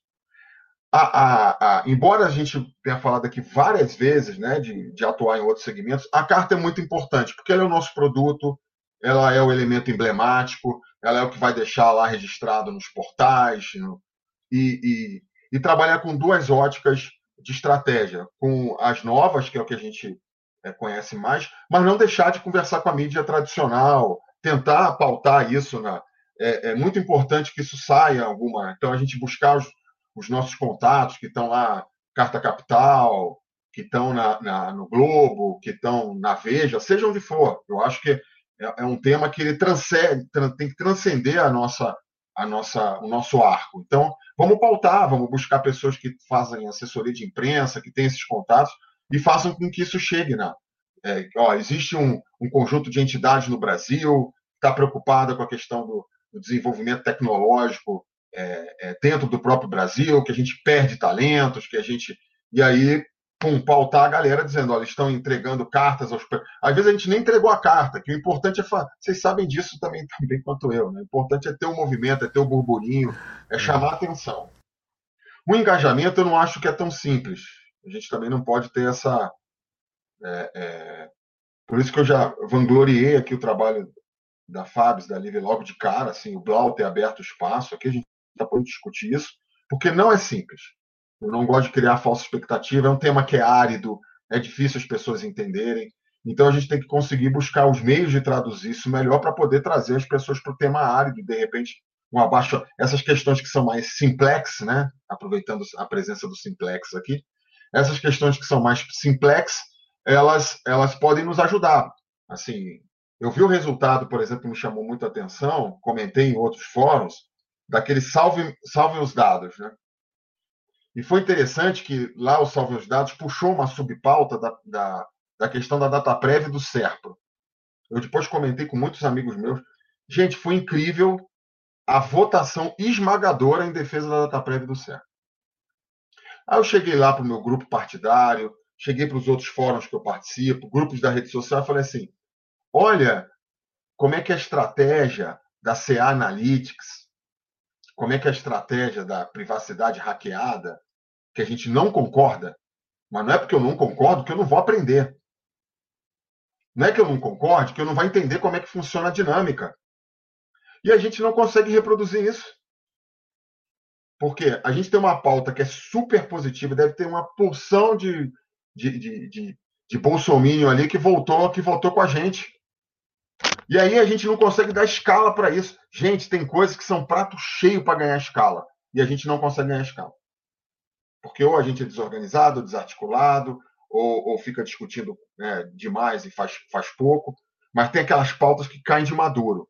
Se a gente conseguir colocar nossa pauta como uma pauta que cai de maduro, e, e, níveis de articulação na comunidade, porque a comunidade pode ajudar muito a gente. Essas pessoas aí conversam com 10 mil pessoas, com 15 mil, mas eles não se engajam porque eles acham que é um crime. Porque eles acham que isso é só para os políticos. Que isso não é para técnico, ele é de muito alto nível, ele é um ser especial, ele é o, é o coordenador da comunidade tal. Mas essa coordenação que ele tem na comunidade tal pode fazer com que 10 mil pessoas assinem uma carta. Importante para ele também. Importante para o Brasil. Então, assim, eu considero que a gente pode tentar, não é fácil, mas ver como a gente consegue sensibilizar esses grupos. Porque se eles entram na história, a história muda. A gente tem que ter essa capacidade. Eu acho que vocês duas são as melhores interlocutoras para isso. Também porque vocês, vocês têm essa penetração nesse, e buscar outros nomes que nos ajudem com esse viés. Gente, na boa, foi a estratégia que os caras fizeram a, a, a, em 2013 2014. Eu e Sadi já conversamos em vários fóruns sobre isso. Muito bem montada. Assim, pega uma pessoa que aparentemente não tem nada a ver com o assunto, mas tem todo o interesse no assunto, e ela fala de forma descompromissada. Eu não quero esse descompromisso, não estou falando isso, a gente não tem que se prostituir. Mas, assim, a gente tem que usar das estratégias que dão certo. Porque se eu falar com toda essa contaminação que eu já tenho atrás de mim, não vai ter o mesmo impacto se vocês falarem. E se a gente buscar pessoas que sensibilizem, se sensibilizem com essa pauta de vocês, e que estejam enfronhadas nessa discussão. O que vocês vão ter de compromisso da gente, que já é uma, uma, uma prática nossa, que já vem disso de muito tempo, que eu não estou nisso há pouco tempo, é que a gente não usa essas coisas para manipular e nem para. Eu estou longe disso aqui. Aliás, eu detesto. Para mim, eu estou focado na pauta. Eu estou focado na carta, no resultado do trabalho que a gente vai se empenhar, para botar esse, esse tema em pauta de novo. Que a gente tem que. O que aconteceu com ele é que ele submergiu. E ele já começou a submergir com a gente, tá? Que isso fique muito claro, porque conforme a gente foi crescendo, Sadia acompanhou isso. Vocês acham que a gente, dentro do governo, foi acarinhado, abraçado e disseram, pô, vocês. Não, nós tomamos muita porrada. Aí a gente tomava porrada da comunidade, tomava porrada do governo. Pronto. Era o prato cheio. Ah, esses caras da comunidade dizem que vocês querem se dar bem, que vocês são tudo político, que vocês querem. Beleza, e porrada, porrada, porrada. Aí vieram as empresas multinacionais. E aí a gente começou a tomar porrada dos caras de dentro, da gente. que achava muito melhor ter um contratinho bacana, ter um modelo de gestão, porque negócio de software ele dá muito trabalho. Tem que gerenciar a comunidade, né? vai descentralizar recursos depois que eu falei o caso da FINEP. Pô, como é que eu vou gastar 10 milhões aqui estou gastando 90 muito mal? Porque para vocês, terem uma, vocês terem uma ideia do absurdo, gente, vou fazer um parênteses aqui, desculpa, mas eu tenho que fazer. A FINEP, ela não consegue auditar grande parte dos projetos que ela financia. E aí, quando a gente foi comentar sobre financiamento de software, ele já tem dificuldade com um projeto como uma fábrica Aí o presidente falou para a gente assim, um dos diretores, monitorar o software é mais difícil ainda, porque a gente não entende essa bodega, a gente põe no... Então, assim, o cara fala que vai fazer isso e tomara que, oxalá que faça. Sabe? É pior do que conversa com qualquer tipo de espírito que está em Marte. Porque você, além de acreditar no espírito, que a gente né, tem religiões que acreditam e a gente tem que respeitar, mas é ao mesmo tempo ele fazer um contato espiritual com o marciano. É isso que ele falou para mim. É uma Chama, coisa completamente. Chama o Ramatiz. Chama É uma coisa assim, esotérica. Aí eu, olha o que, que a gente propôs para ele. Porra, cara, olha que bacana. Tu bota 10 milhões aqui nesse software, a gente chama uma universidade parceira, um professor. E aí, quando você estiver desenvolvendo o código, você já vai colocar no ambiente público, lá no portal, que é um pré-projeto. E aí a gente chama a universidade e os alunos para auditarem aquele código e vira uma aula na cadeira do cara. O cara falou assim, cara, vocês são, porra, isso é legal pra caramba. Só que na cabeça dele, ao mesmo tempo que ele não ia dizer não pra gente, né? Ministério, tá ali conversando, ele foi super doce. Mas ele, na cabeça dele, já tá pensando assim, cara, se eu dou 10 milhões pra esse maluco, e esse negócio dá certo, eu vou ter que explicar o que, eu tô fazendo com os outros 90 que vão pro lixo. Ou estão enriquecendo alguém por aí. É isso que a gente tá falando. Ô, então, Corinto, é, é, eu vou ter que eu vou ter que interromper esse papo fantástico que a gente está tendo aqui essas, e essas informações todas, porque a gente está com mais ou menos cinco minutos para o pessoal se despedir.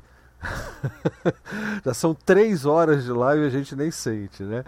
Mas é verdade, são três horas quase de live e, e, enfim, e tem muita, muita coisa para conversar. Eu acho que a, continua, a continuidade é no grupo, que, que a, Fab, a, a Lívia já colocou para gente lá no, no chat da, da Rede Matrix. E, e, por favor, me lembrem, tá? Minha cabeça tá, tá, tá terrível esses dias, é, de colocar também lá na, no site. Da, talvez até criar um artigo, viu, Lívia? para a gente colocar no site da comunidade da falando sobre isso, divulgando também o grupo. É, eu só queria dar uma sugestão em relação à carta, antes de passar para as despedidas, uma coisa bem rápida. A gente estava pensando em plataformas e tal, acho que a própria carta, a carta em si, ela poderia ser trabalhada no repositório tipo Git, o Codeberg, por exemplo, ou GitLab, e, onde tem inclusive uma seção de issues, né, que é basicamente um fórum onde são dadas sugestões, são propostas correções, entendeu? Eu acho que, que, que é o modelo colaborativo né, na, na, sua, na, na sua melhor forma, né?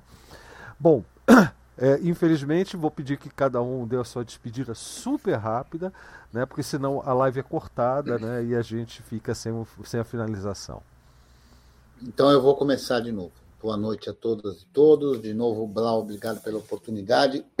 Eu acho que essa ideia do, do, do Corinto é interessante e ela me veio aqui como um, uma questão que é a seguinte, a questão da linguagem né, usada na carta. Por que não ter mais de uma linguagem? Como, por exemplo, faz a Creative Commons. Né? Todas as licenças do Creative Commons têm uma versão para o público leigo e tem uma versão uh, uh, do direito, né, envolvida no direito. Pode ter alguma coisa nessa linha, talvez uma, uma mais formal, uma menos formal, coisa desse tipo. Mas, enfim, tudo a ser discutido. Né? Então, muito obrigado pela presença de todas e todos.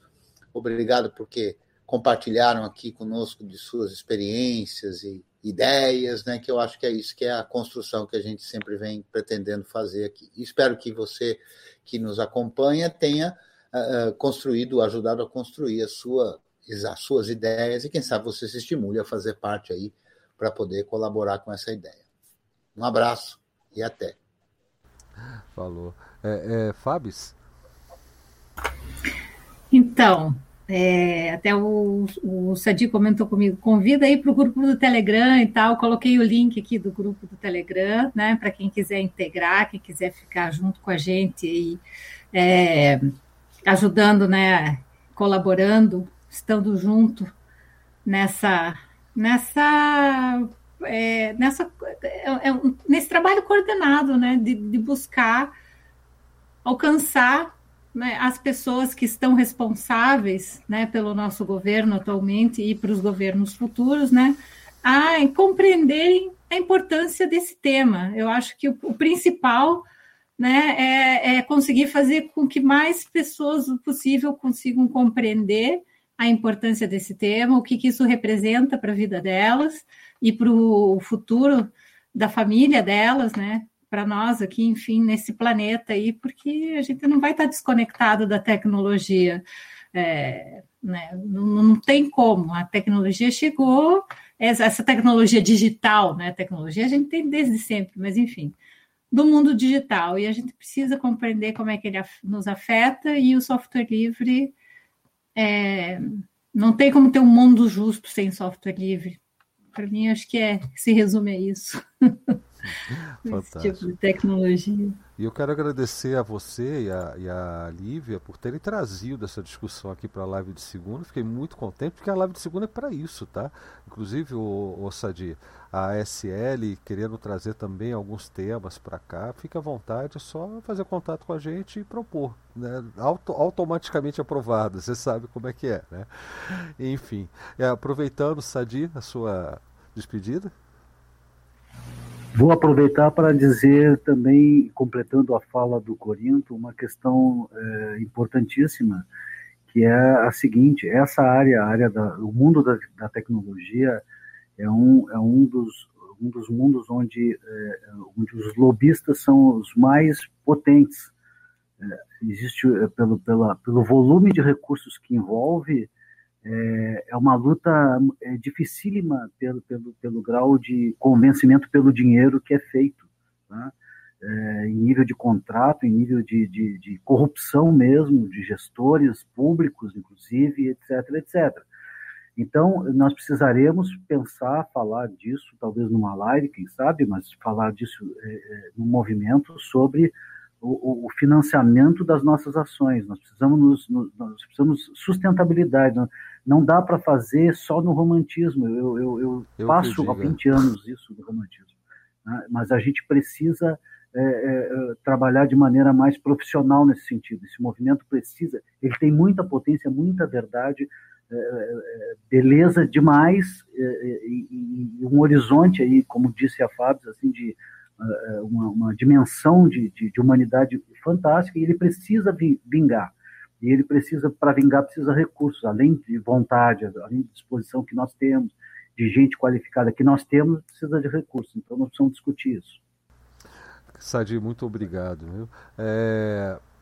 Lívia? É, eu queria agradecer aqui a comunidade da XP por ter recebido a gente por estar ajudando a gente, né, nesse projeto.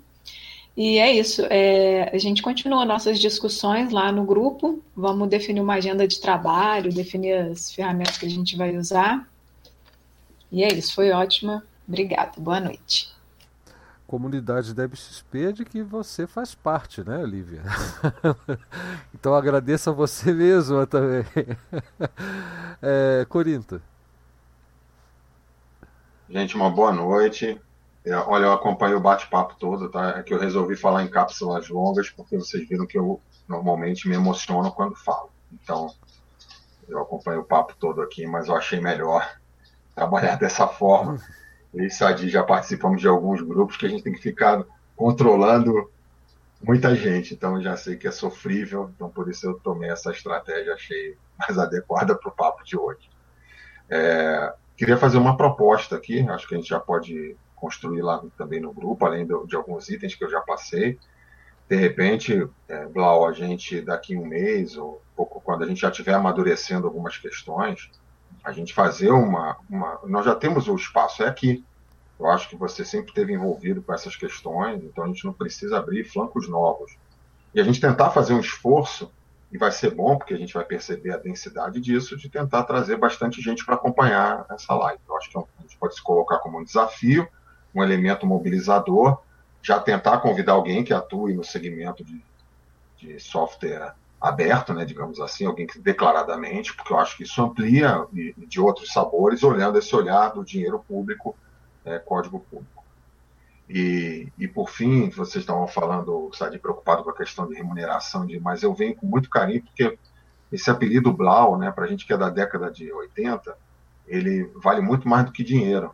Então, eu já me sinto super em casa, porque para mim é sempre eu que me envolvi com o rock dos anos 80, me sinto totalmente em casa conversando com, com o Blau aqui nesse papo. Então é um prazer enorme. E, e eu, o Augusto já tinha me convidado para o grupo lá atrás, eu tinha comentado que tinha algumas preocupações, assim. Mas depois que eu fui vendo o time né, que estava se formando, eu conversei até com o Guilherme e fico muito contente de ver a, a Fábio e a Lívia aqui liderando esse processo e a gente precisa muito desse sangue é, novo para impulsionar os, os, nossos sonhos antigos, né, que também são os de vocês. Então estou muito feliz de estar aqui. Maravilha, Corito. Engraçado que o, o, esse apelido eu ganhei coisa de semanas antes de aparecer a música. Porque é, é ainda era sobre o Coelho Ricochete e o Coyote lá, o, o, o assistente Isso. dele, o Blau Blau, né? Então, Isso. na verdade, surgiu por causa do desenho animado. Depois, uma coisa de duas semanas lá no Cefet, começaram, é, já me chamavam de Blau e apareceu a música. Aí foi aquela coisa, ai, Blau, Blau, Blau, Blau. foi assim, cara. Bom, Olha, já não já temos que apareceu mais... antes, já que apareceu antes, você pode dizer que a música é por sua causa. Foi feita para mim, né? Eu só não era um ursinho de brinquedo. Eu era bem mais magro do que um ursinho de brinquedo. Bom, gente, olha, vamos encerrar por aqui. Faltam minutinhos mesmo para terminar. E eu não quero perder nem um segundo dessa live que foi fantástica. Foi uma oportunidade genial. Eu agradeço demais até ao Corinto por ter sugerido que a gente fizesse daqui a nossa base também para esses encontros, as reuniões, para envolver o público também nessa conversa. E agradecer o pessoal que acompanhou pelos chats, os dois chats né, da, da Rede Matrix e do chat do próprio Odyssey, que é onde nós fazemos as transmissões. E a gente vai se falando por aí. Um grande abraço para todo mundo e até a próxima.